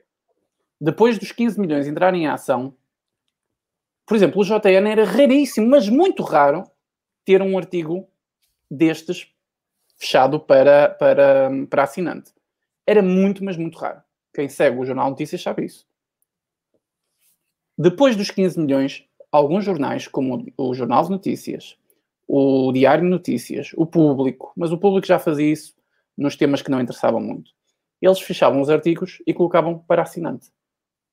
Eu sei que há formas de passar esta treta e nós podemos ver o, o artigo e não sei o quê, mas o, o, o princípio disto é outro. E depois dos 15 milhões, isto começou a acontecer com mais frequência. Vocês fiquem atentos a isso, que, que é uma estratégia que começou a ser usada. Porque eles foram injetados com 15 milhões de euros, ainda têm que fechar artigos desta, desta importância, porque, gente, nós estamos a falar de artigos importantes. O que é que tem aqui o resumo que eu queria? Basicamente está aqui o resumo que eu queria, mas uh, estamos a falar de um assunto que é importante: é o dinheiro dos, do, do, do honorário público que está a ser mal gasto e nós temos o direito de saber isso. Tá? Fica aqui esse alerta. Mas como eu estava a dizer, Gonçalo, foram 36 drones comprados pelo Exército há dois anos e nunca foram usados para detectar os fogos, porque eles foram comprados para vigiar as florestas e qualquer foco de incêndio era imediatamente alertado para ser uh, atacado, não é? Um, foram 36 drones, cada drone, imagina só, são 160 mil euros. Cada drone são 160 mil euros. Foram 5,8 milhões uh, de euros. Muitas pessoas criticaram esta, esta questão, Gonçalo. Criticaram a questão do drone, de cada um custar 160 milhões de, uh, eh, 160 mil euros. Eu investiguei um bocadinho, porque eu falei deste assunto no meu vídeo anterior, eu investiguei um bocadinho, investiguei a empresa que fez os drones, investiguei o próprio drone em questão, etc. E eu, eu sou um bocadinho diferente do que a própria, do que a, crítica uh, está, está a querer focar o assunto, que é o preço do drone. Eu não critico o preço do drone, porque isto é um, é um drone topo de gama, direcionado para ações militares. Portanto, nós estamos a falar de um equipamento que ele não é para entretenimento. Não é Sim, para o é pessoal é ir para a praia. É ok? Uh, se o preço é muito alto ou, ou, ou, não, só se houvesse um concorrente no mercado para nós percebermos. Por isso é que, não é? Uh, é, é o, o, mercado funciona assim. Quando há concorrência, o preço fica mais baixo para o consumidor. Portanto, não consigo perceber se isto é um preço muito alto ou não, mas que o drone é top, é. Inclusive é tão top que um dos maiores clientes da empresa é o próprio uh, governo americano, que tem comprado imensos drones destes e vários exércitos de vários países têm, uh, têm investido neste tipo de drone para, pá, para ações militares, para esse tipo de coisas. O que eu disse no vídeo e digo aqui, Gonçalo, é que eu não acredito que um país como o nosso uh, tem taxas de, de, de conflito sem taxas de conflito, sem, não é taxas de conflitos, sem uh, índices de conflitos uh, armados, sem essas coisas todas, tem necessidade de comprar 36 equipamentos destes. E gastaram 5,8 milhões, ok? Eu não sei se há necessidade disso. Este é o primeiro ponto. O segundo ponto, e mais importante, é que depois de terem feito a compra, o que acontece aqui é que eles nunca foram usados. Eles estão guardados, eles nunca foram requisitados para serem usados para aquilo que uh, era o objetivo. Neste caso, dizia o governo que era vigiar uh, as florestas Sim, por causa dos incêndios. E pior que isso é que este ano, em 2020, o governo quer comprar, penso que mais 12 ou 16 unidades. Agora não me lembro, já me esqueci de ontem que fiz o vídeo, mas está lá no vídeo. Que, e quem souber, se disserem nos comentários, eu agradeço. Quis comprar mais 12 ou 16 ou 15 unidades. São mais 4, não sei, 4, 4 milhões e meio de euros.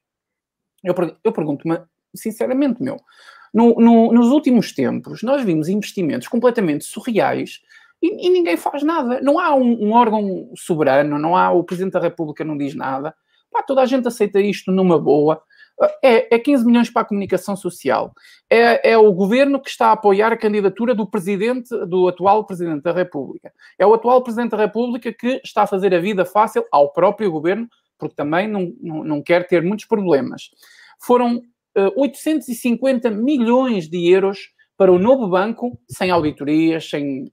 Ah, ninguém. Olha, foi, saiu da minha conta e foi para, para a conta ali do vizinho ao lado. Foi como eu passasse 10 euros para o Gonçalo, para o Gonçalo sem perceber que eu fiz. E agora, mais esta novidade, que são mais 4 milhões e meio de euros, para um investimento passado no valor de 5,8, mas que nunca foi usado. Ainda por cima estamos a falar de equipamentos que, que vamos entrar em guerra mundial e já estamos a preparar, é? Eu não percebo, sinceramente, eu não percebo. Gonçalo, força. Foi como a história dos ajustes diretos. Eu, eu, confesso que não, não li muito sobre a questão dos drones, uh, só que acho completamente suspeito não havendo a justificação para o que é que foram utilizados, comprando 36 drones, correto?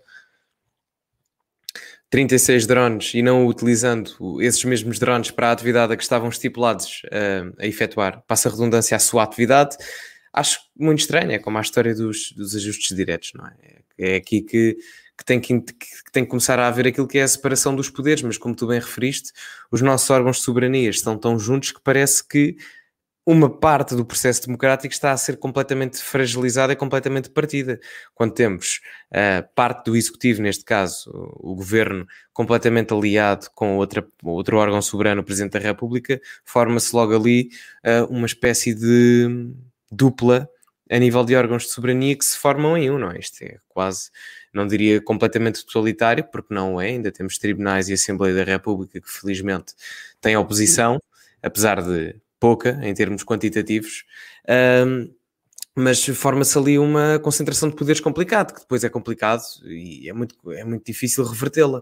E, e já estamos a ver isso cada vez mais nestas situações, dos drones, dos ajustes diretos, e acho que passo aqui também a minha, a minha opinião, que já muitos sabem, mas isto resolve-se com a diminuição da intervenção do Estado, não é? Porque também há menos, man, há menos, há menos possibilidade para que o Estado consiga ter intervenção neste tipo de erros, porque inerentemente terá menos intervenção, logo também terá menos poder, nomeadamente poder desnecessários. Não? Nós, atenção, quando digo isto, não, não quero tirar poder ao Estado em paradigmas que sejam necessários, educação, cultura, etc. Não é isso que estamos a dizer, mas uh, estou-me a referir em paradigmas desnecessários como, como este. Uh, a proteção florestal, claro que é importante, mas comprando materiais para a proteção das mesmas para depois não ser utilizado, então supostamente, por essa lógica, não deve ser assim tão importante. E, e depois oh. também há outro paradigma que podemos, podemos até questionar, que é até que ponto é que o governo poderá utilizar esses drones para a vigilância da população normal comum, o que é anticonstitucional. Uh, mas, mas eu, eu pergunto-me aqui, Gonçalo, faço uma pergunta. Vamos partir do princípio que essa compra dos drones, uh, para mim, pode ter sido muita coisa. Ou lavagem de dinheiro, ou ajustes diretos para amiguinhos, ou controle de população no futuro, como tu disseste muito bem, um, ou até mesmo para o, para o, fim que era destinado, e como neste país nada funciona, estão guardados eh, em paz e sereno, não é? Foi uma compra muito bem investida. Mas eu, eu pergunto-me aqui, o investimento inicial há dois anos atrás foram 5,8 milhões. Agora são mais 4 milhões e meio. Estamos a falar basicamente de 10 milhões e qualquer coisa, não é? É basicamente isso, 10 milhões. Por volta. Por volta. Pronto. O que é que dava para fazer com 10 milhões de euros realmente na intervenção deste assunto das florestas? O que, o que é que dava, a quantidade de coisas que dava, as ações que dava para fazer no terreno com pessoas e meios com 10 milhões de euros neste assunto? É esta pergunta que eu deixo no ar. Eu até era para dizer isso no vídeo e acabei por cortar essa parte. Na edição do vídeo eu cortei lá uma parte que eu queria ter deixado e acabei por, por tirar, que era a pergunta que eu queria deixar que as pessoas realmente respondessem dentro da sua cabeça. No fundo, no fundo, esse investimento vai ser feito porque acabou o ponto final. Quem manda aqui ao governo, o Presidente da República está a subir para o lado.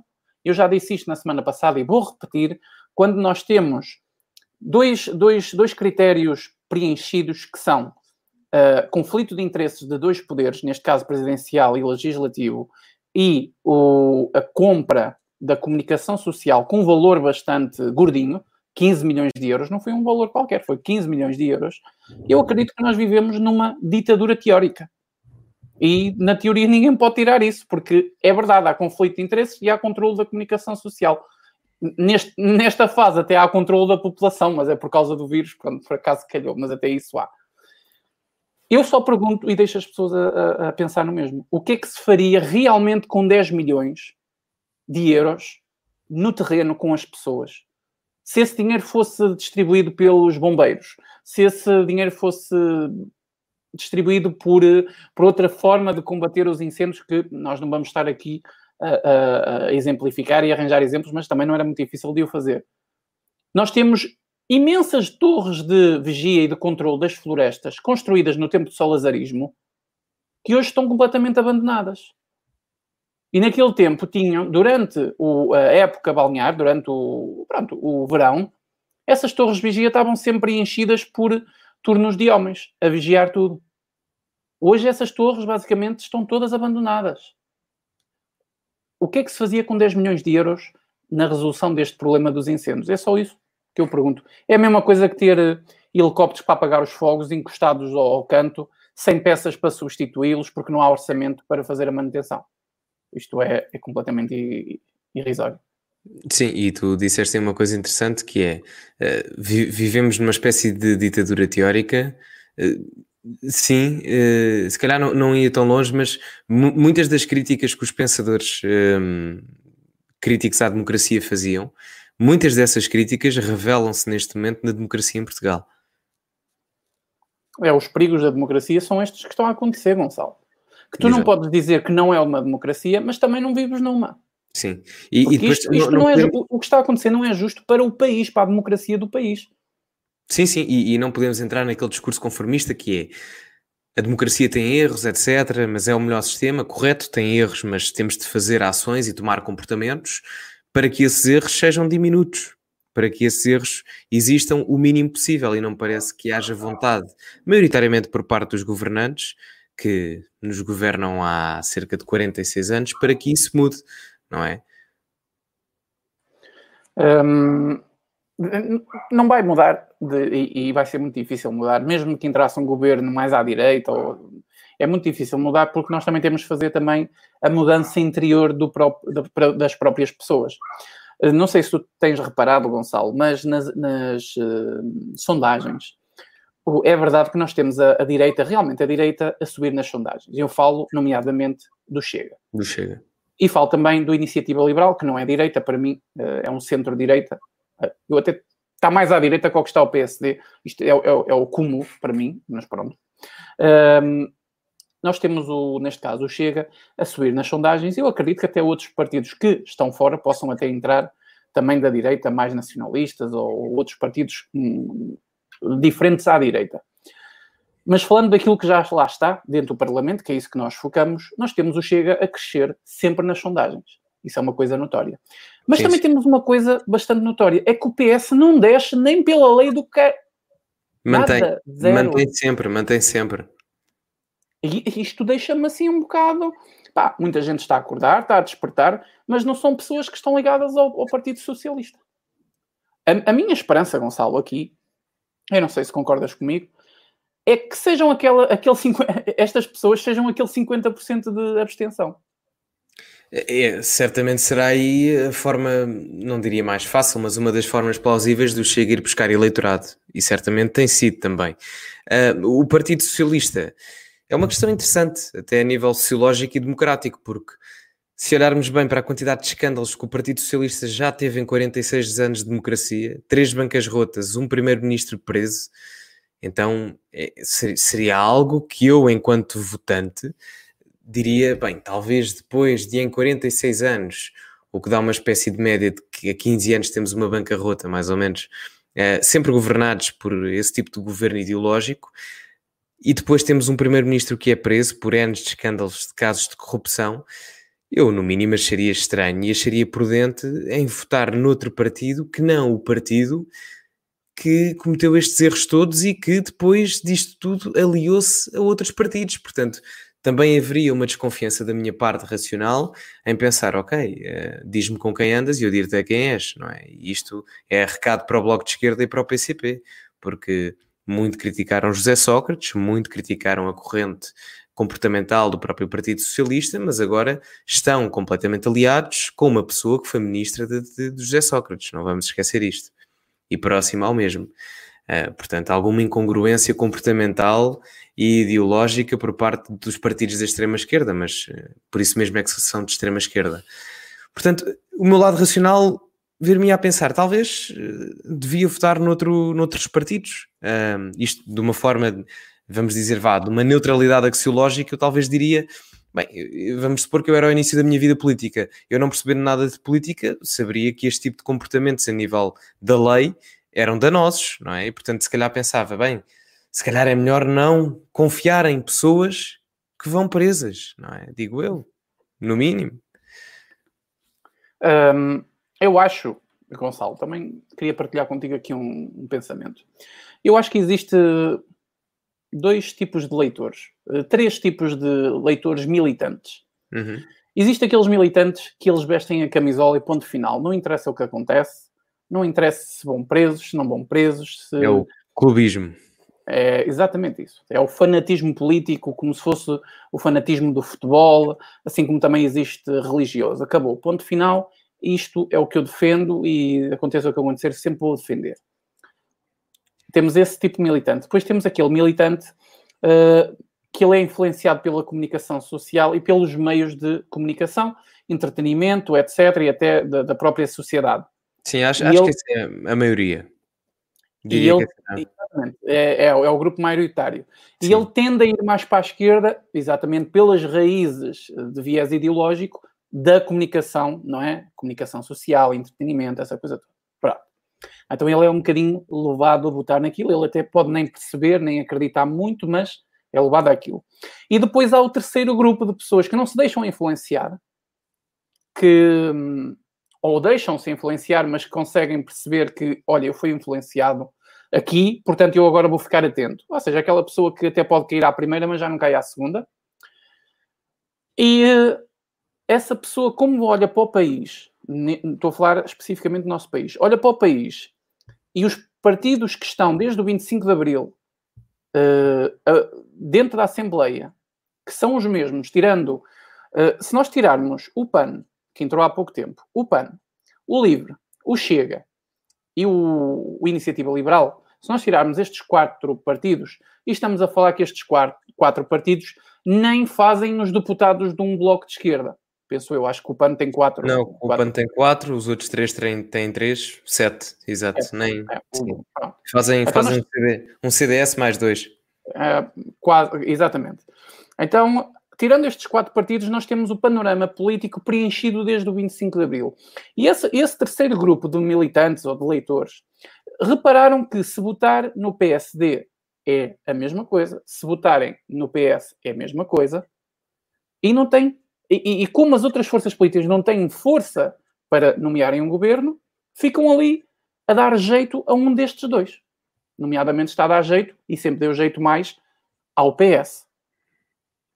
Eu acredito que este terceiro grupo é este que vai ser influenciado a, a mudar as suas, a sua maneira de pensar e mudar o seu voto e a arriscar nestes novos partidos que estão a, a aparecer eu distingo assim as coisas e é assim que eu vejo o. o Sim, é uma, é uma boa forma de, de, pá, não queria dizer rotulação, mas talvez eh, simplificação. É, é prudente. Não, é o funcionamento de, de como sim, funciona sim, sim. das pessoas para votar. Porque a pessoa, quando vai votar e tem essa iniciativa de votar, ah, e também eh, acrescentando aqui uma coisa, é o segundo grupo, que é o maioritário, aquele que, que é mais influenciado pelos meios à sua volta, que também não vai votar.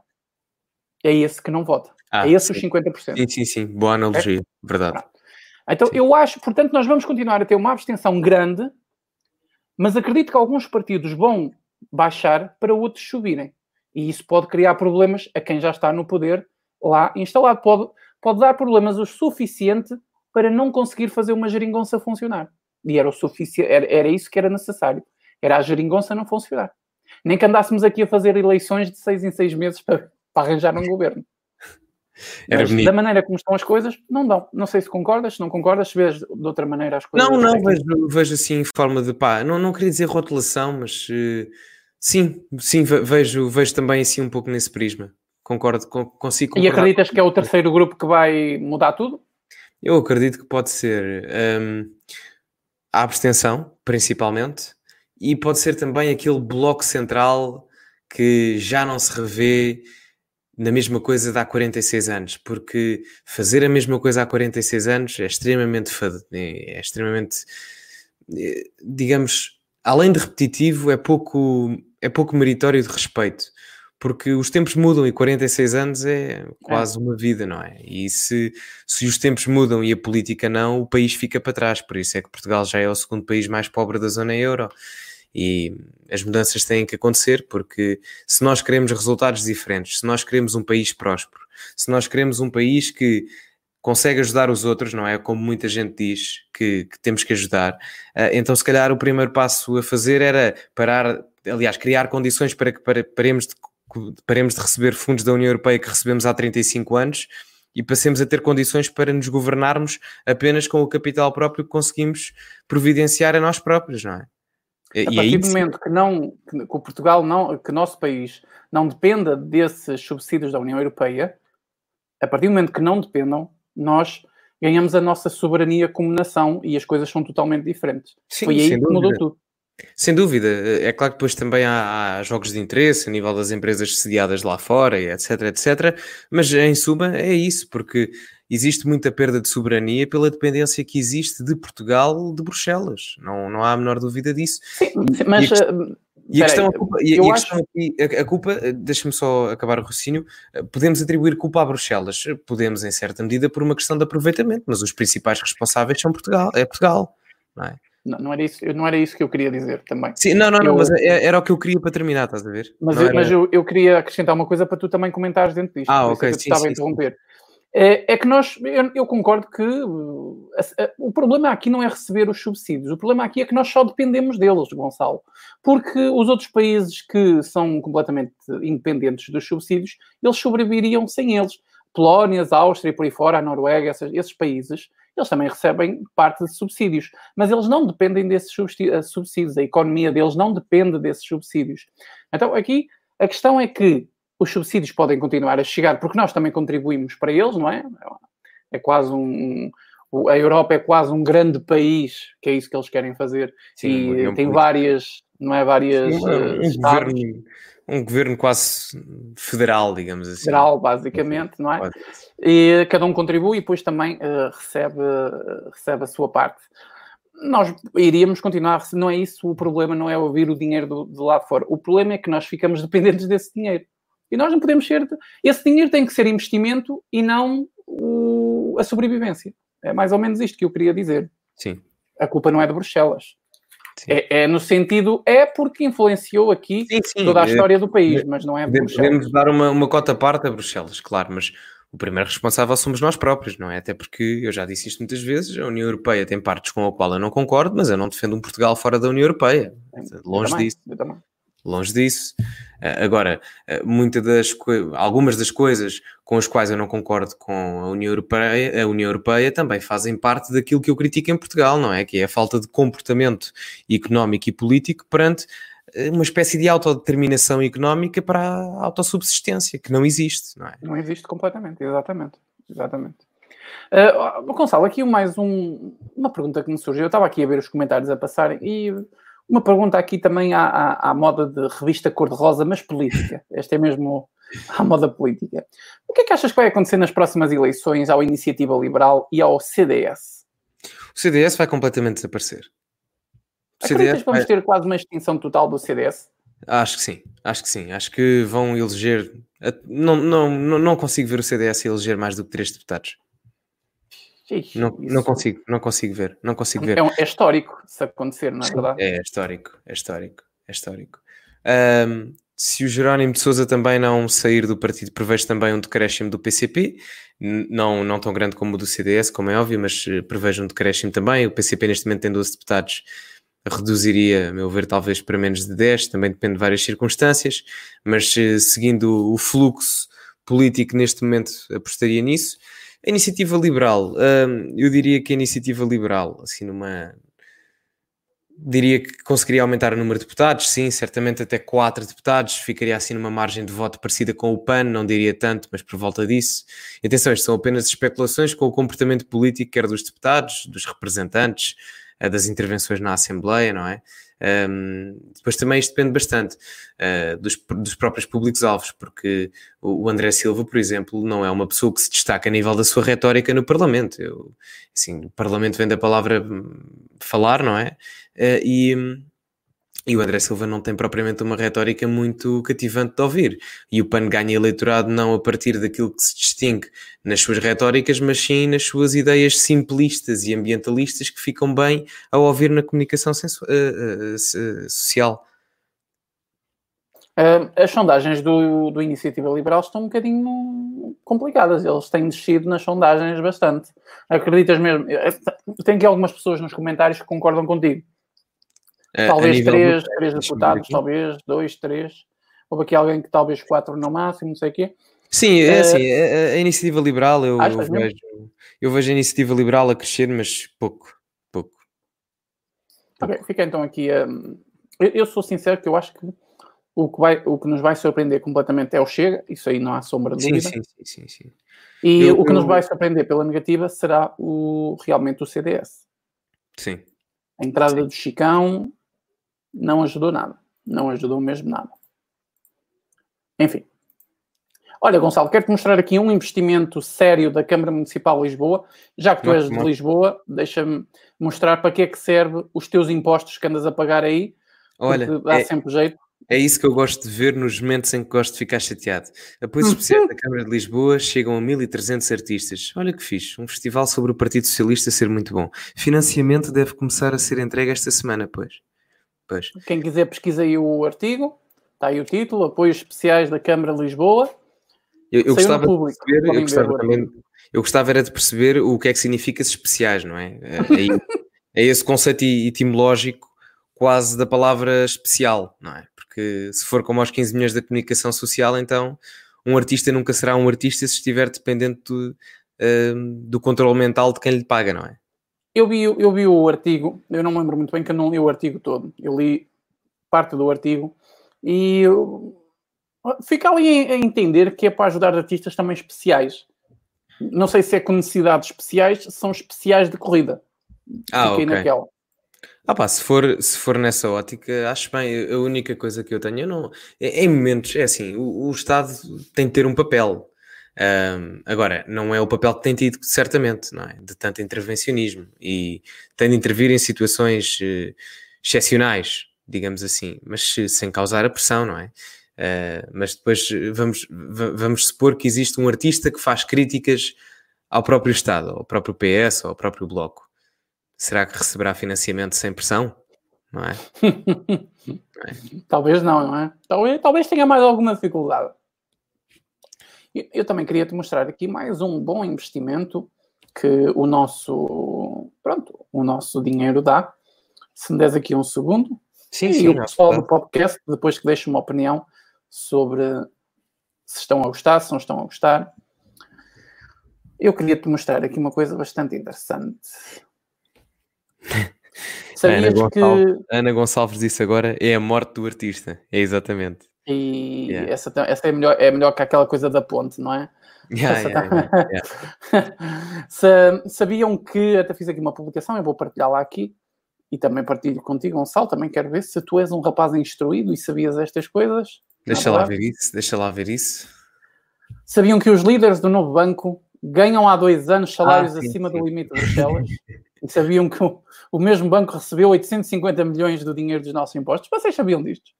Não? Pá, eu, eu, eu, eu sabia uh, e, e, e ri-me, mas nem me devia estar a rir. yeah. Também não vale a pena chorar ao ah, Sim, sim, sim. Sim, completamente. Algum comentário sobre esta questão? Epá, acho que já, já, já não há muito a dizer, não é? Quando o controle estatal se implementa desta mesma forma na, na sociedade portuguesa, então há limites a, ter, a serem extrapolados e de certeza que não são pelos contribuintes, não é? É por quem cobra os contribuintes. Isto é uma vergonha. Já é feito tudo à, à descarada, meu. Sim, sim, É sim, tudo sim. à descarada. Sim. Olha, eh, o que eu te queria É mostrar como- já encontrei. É como se o Ministério Público andasse a dormir, não é? Mas anda a dormir. Ou então é pago para dormir. Ou é dado a É que nem é pago. É dada a ordem para ele dormir, que é diferente. É Só por falar em Ministério Público. Sabes que depois que entrou a nova, a nova diretora... ah, ai, como é que se chama a fulana? Ah, não sei que é Gago. Eh, não sei, não sei. A do É. Ministério Público. A Procuradora-Geral... Sim, sim, do- sim, não, não me recordo do nome também. É, não sei que, acho que é o Lucinda Gago ou Lucina Gago. Assim uma coisa qualquer.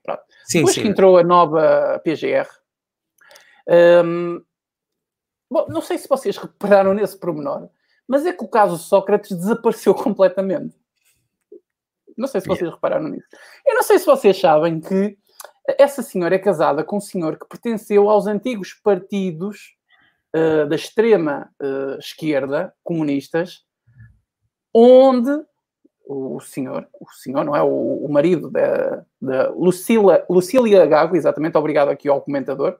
Eh, o marido da, da dona Lucília Gago é um dos melhores amigos de José Sócrates. Até há uma, uma fotografia muito famosa na internet que são eles todos juntos num- numa festa, num convívio qualquer. Depois que houve a polémica da nova, da nova PGR, o assunto Sócrates saiu completamente da comunicação social, do Ministério Público, dos tribunais e, com um bocado de sorte, não sei se já imunizamos o, o- José Sócrates, porque ele esteve preso e acabou por prescrever e não foi nem, nem sim nem sopas. Não sei se ainda não temos que imunizar José Sócrates por ter estado preso. Fica aqui uma investigação para o Já- Gonçalo fazer um, um vídeo. Já, vou, vou, vou certamente fazer, epá, porque já, já teve mais longe, digo-te já. Então, conte com isso, vida. És, um- és o meu jornalista de eleição. Sim, sim, o, único jornalista que não leva porrada de Miguel Macedo. Para já, mas põe-te a Para toque. já, para já, para já. Olha, e falar em, em jornalista que não leva porrada, outra coisa que não leva porrada é o Observatório da Canção de Protesto. Sabias? Pá, Existe, que existe uma coisa chamada Observatório da Canção de Protesto que foi financiado pelo Estado em 9 mil euros. Sabias disso? Tem aqui embaixo, atenção, os prints. Foi a jornalista, foi a jornalista hum, Sofia Afonso Ferreira que partilhou. Está aqui Não os fazia, prints. não, fazia, não fazia a mínima. Pronto, então. Já fiquei, vocês esclarecidos, vocês estão a pagar uma coisa que se chama Observatório da Canção de Protesto. Isto é mais serviço público do que aqueles que receberam os 15 milhões, ó Miguel. Oh, Isto é, isto é uma vergonha total, uma vergonha total.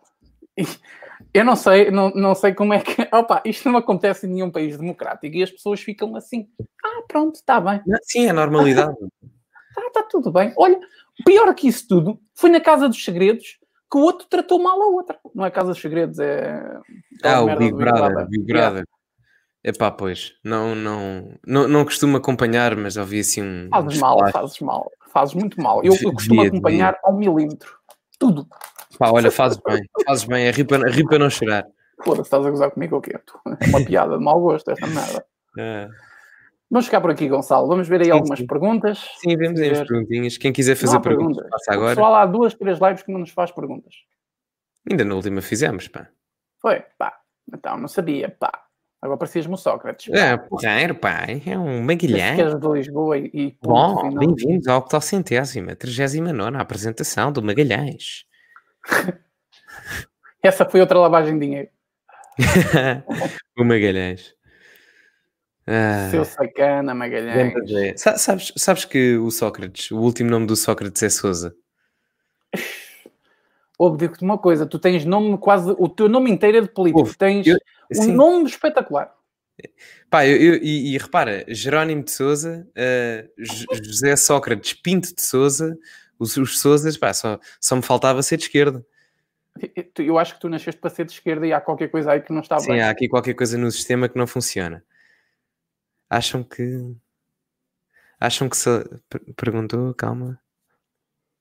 Acham que Salazar contribuiu para a ignorância dos portugueses?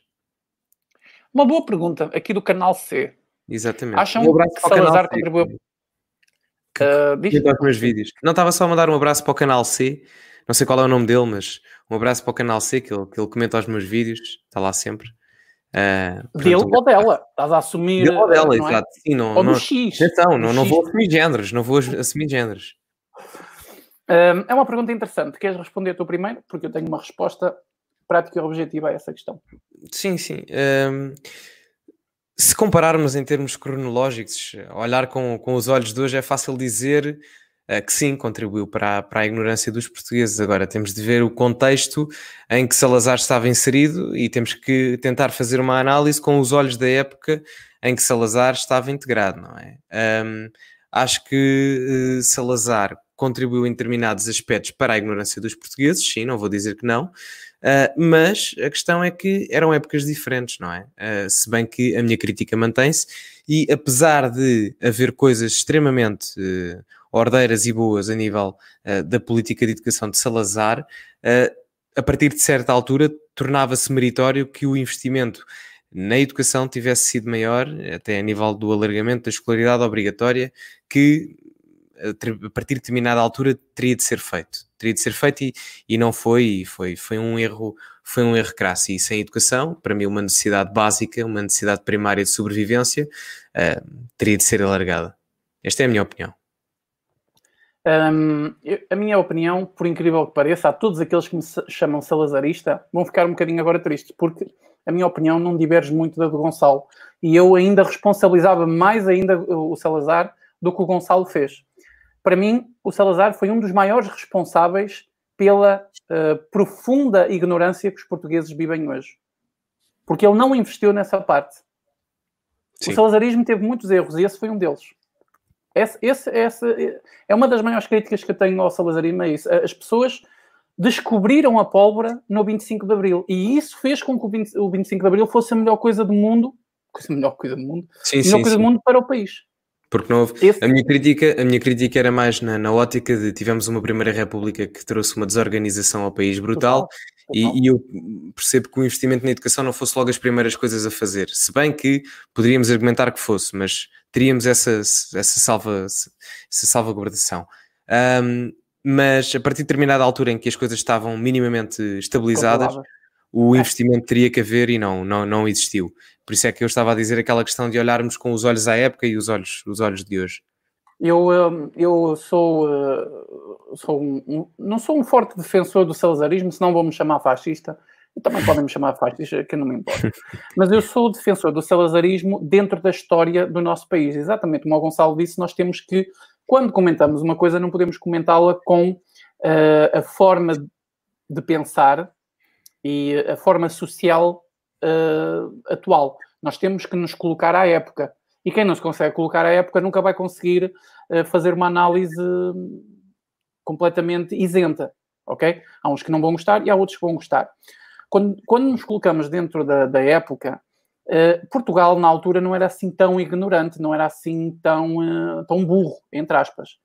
Porque se fôssemos comparar, por exemplo, com a Espanha ao lado, a Espanha de Franco, por amor de Deus, isso é, é estamos a, a, comparar uma coisa com a outra, não faz o mínimo sentido. Uh, Franco tinha uma, uma, uma ditadura fascista implementada, muita gente morreu por, por uh, motivos que nunca aconteceu no salazarismo. Nós sabemos que o Salazar tinha uma caça em especial ao comunista, nós sabemos disso, mas uh, há muitos relatos de pessoas que nunca tiveram problemas e sempre tiveram uma vida perfeitamente normal, dentro da normalidade que foi a altura do salazarismo.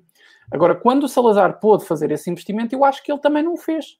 Sim. Ele deveria ter. Era um, o Salazar era uma pessoa com tanta paixão ao país, porque eu acredito nisso.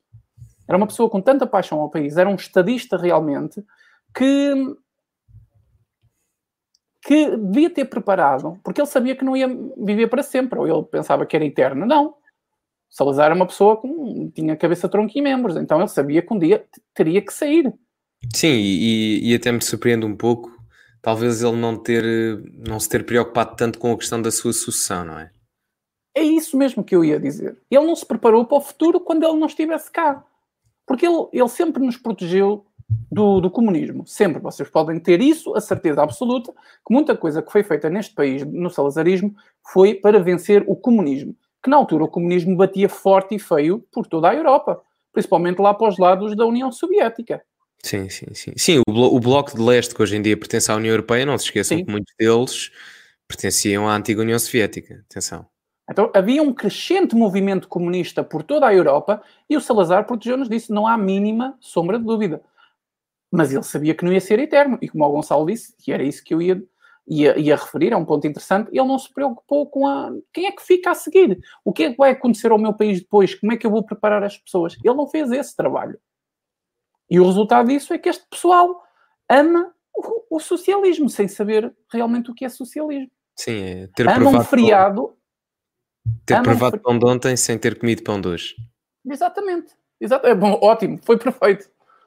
Ama um feriado que se calhar nem sabem realmente porque é que ele existiu. Porque isso nota-se perfeitamente na ignorância que há a um feriado a posterior ainda mais importante, que é o 25 de novembro do ano a seguir. Então, é uma das críticas e isso deixou-me. podia ter sido a diferença, Gonçalo. Podia ter sido a diferença de hoje as coisas funcionarem ou não, era esse investimento do Salazar. Claro que não vamos defender aqui alguns métodos do salazarismo, não vamos defender aqui uh, a forma de, de. Sim, censuratória. De, pronto, essa coisa toda. Mas que há muita coisa positiva no salazarismo, lá isso há. Portugal nunca teve um PIB a crescer tanto como teve na altura do salazarismo. Está aqui o economista ao meu lado, aqui, que é o Gonçalo, que ele pode falar disso melhor que eu. Foi no pós-segunda guerra, foi a época do século XX em que nós tivemos o, anos com maiores crescimentos do PIB em, em percentagens de taxa de crescimento. Está aqui a minha enciclopédia económica que não me deixa mentir. Portanto, não é por acaso, e, e ao mais o Salazar, o Salazar era super protecionista, não é? Era, era uma coisa, sim, imagina que ele tinha um bocadinho a mente mais aberta e conseguia fazer umas negociatas com os Estados Unidos e assim uns aliados quaisquer. Sim, mesmo, ser... mesmo, com as pressões que havia do, do, do, estrangeiro, nomeadamente dos Estados Unidos, ele conseguia manter alguma, alguma relação com os próprios.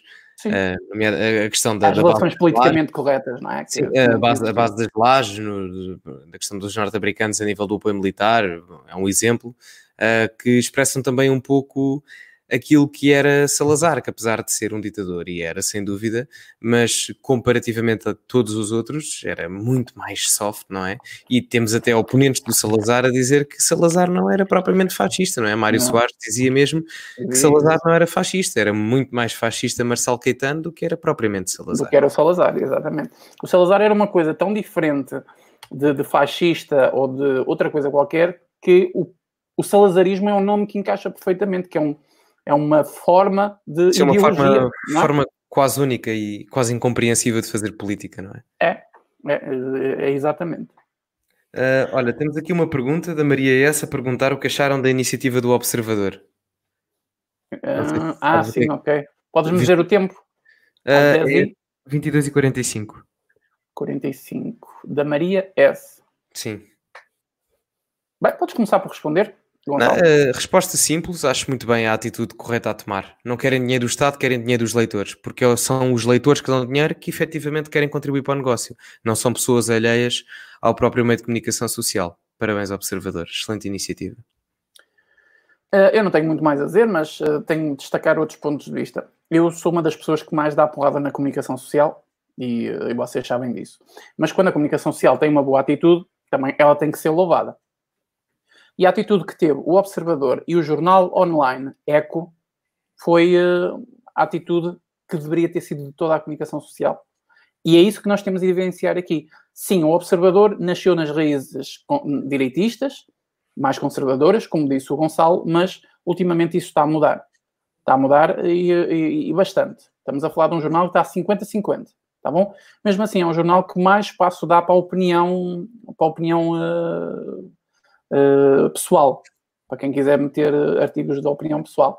E eu até aproveito o momento e, e já vos digo que a único, o único meio de, de financiamento que a comunicação social deve ter é exatamente este aqui que vos colocar na tela. Por exemplo, temos aqui o Notícias Viriato, que durante vários, uh, momentos, partilha as formas como as pessoas podem ajudar. Neste caso, tenho aqui o PayPal do Notícias Viriato, onde os leitores podem investir e o Notícias Viriato é um bom investimento, ok? Precisa de crescer.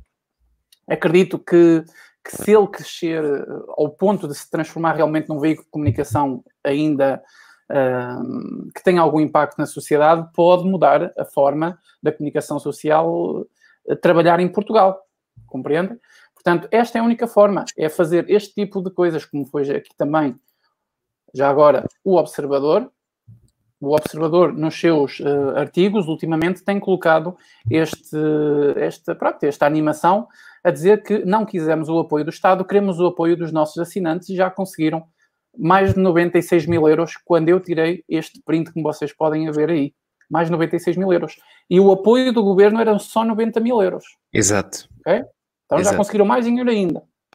O que prova muita uh, coisa, isto só, isto prova, prova muita, muita coisa. coisa. O que prova muita coisa. E depois temos aqui também o jornal Eco, que fez exatamente a mesma coisa. O jornalismo exige investimento, contribua. E as pessoas, onde eu tirei esta imagem, na publicação do jornal Eco, tinha muita gente a perguntar como é que podia contribuir e como é que fazia para dar os 5, 10, 20 ou 50 euros, ou como as pessoas queiram contribuir.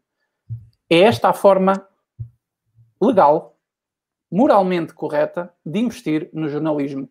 É assim que os leitores conseguem tirar responsabilidade do jornal que eles leem. Porque a partir do momento que não gostam, eles cancelam a assinatura. E o jornal sabe que calcou a linha e vai ter que voltar àquilo que os leitores querem. Por isso é que pode existir jornais de esquerda e direita. Agora, quando temos um governo que dá 15 milhões de euros para a comunicação social, e exceto dois, de resto, os maiores aceitam todos, principalmente as grandes empresas de comunicação aqui em Portugal, donas da SIC, donas da TBI, de jornais, notícias, de, de diário de notícias, essas coisas todas, há muito a refletir sobre o que é a democracia portuguesa. E acho que vamos ficar por aqui, amigo Gonçalo, está bem? Já ficamos aqui, até a hora e meia, já estiquei aqui mais uns minutos. Vou-te passar a palavra para que tu possas despedir. Se quiseres fazer mais um gancho publicitário, fica à vontade. Sim, faça propagandazinha. Estou aqui à procura do teu canal, também vou ajudar. Força aí. Bem, muito obrigado a todas as pessoas que estiveram aqui hoje, uh, alguns já espectadores habituais, e espero que hoje é a edição 22, não é? Espero que estejamos aqui para mais 22 edições, que isto é para durar, isto é para durar legislaturas inteiras. Um governo pode estar em funções de 12 anos, portanto, vamos lá ver quanto tempo é que o lápis azul dura.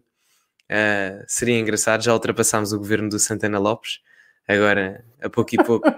o, próximo, o próximo será assim quem teve pouco tempo. Ah, ali no início houve poucos, não é? Uh, mas se calhar o próximo objetivo é o do Durão Barroso, que também não foi assim. O do Durão também não foi muito, ele pisou-se lá para fora, não é? Sim, sim, sim. Mas pronto, uh, deixem like neste, nesta live e nos restantes vídeos do Miguel. É bom conteúdo, serviço público, na grande maioria das vezes. Há outros que, pronto, nós. Nós extrapolamos ali um bocadinho da opinião, não é? Mas uh, grande maioria das vezes, tanto eu como o Miguel fazemos serviço público e é importante, não é? Sem financiamento do Estado, e o que é o mais importante. E pronto, passem pelos nossos canais. Um grande abraço a todos e da próxima vez aqui nos vemos. Quero agradecer aqui à Maria de Lourdes Fronha, penso que é assim que se diz, que uh, fez uma doação aqui ao canal. E este sim é o investimento que nós aceitamos. Obrigado pelos donativos, obrigado aqui à Maria de Lourdes, é, é Lourdes, é uma maneira diferente de escrever. Uh, e obrigado a todos que também contribuem, não nas lives, mas de, outras, de outra maneira, a partilhar os vídeos, a partilhar os, as minhas publicações no Facebook, a dar os likes nos vídeos da, tanto do meu canal como do Gonçalo. Se nós estamos aqui é para tentar alertar as pessoas, mas as pessoas também têm que mostrar que faz falta este tipo de trabalho que nós fazemos, senão começa a ser muito cansativo. E acreditem que nós levamos muita pelada. Eu não sei se o Gonçalo está a levar alguma já, mas já, já vai ter que levar muito. Já? Sim, sim, sim, já. Essas costas já devem estar lindas, então. Pimba, pimba. Gente, muito obrigado pela presença. Agradeço a todos que estiveram a assistir online. Um forte abraço. Um grande abraço para quem está no podcast, que conseguiu ouvir até este momento. Agora está na hora de sair do metro e ir trabalhar. um bom dia para todos, uma boa noite para todos. Uh, Gonçalo, até à próxima. Talvez uma live especial ou um próximo lápis, lápis azul. Sim, sim, sim, sim, sim, sim, sim. Amanhã tem uh, vídeo no, no, canal do Gonçalo, à partida, ok? E encontramos aqui numa próxima live. Boa noite a ti, Gonçalo. Boa noite a todos que estiveram a assistir. Fiquem todos com Deus. Até à próxima.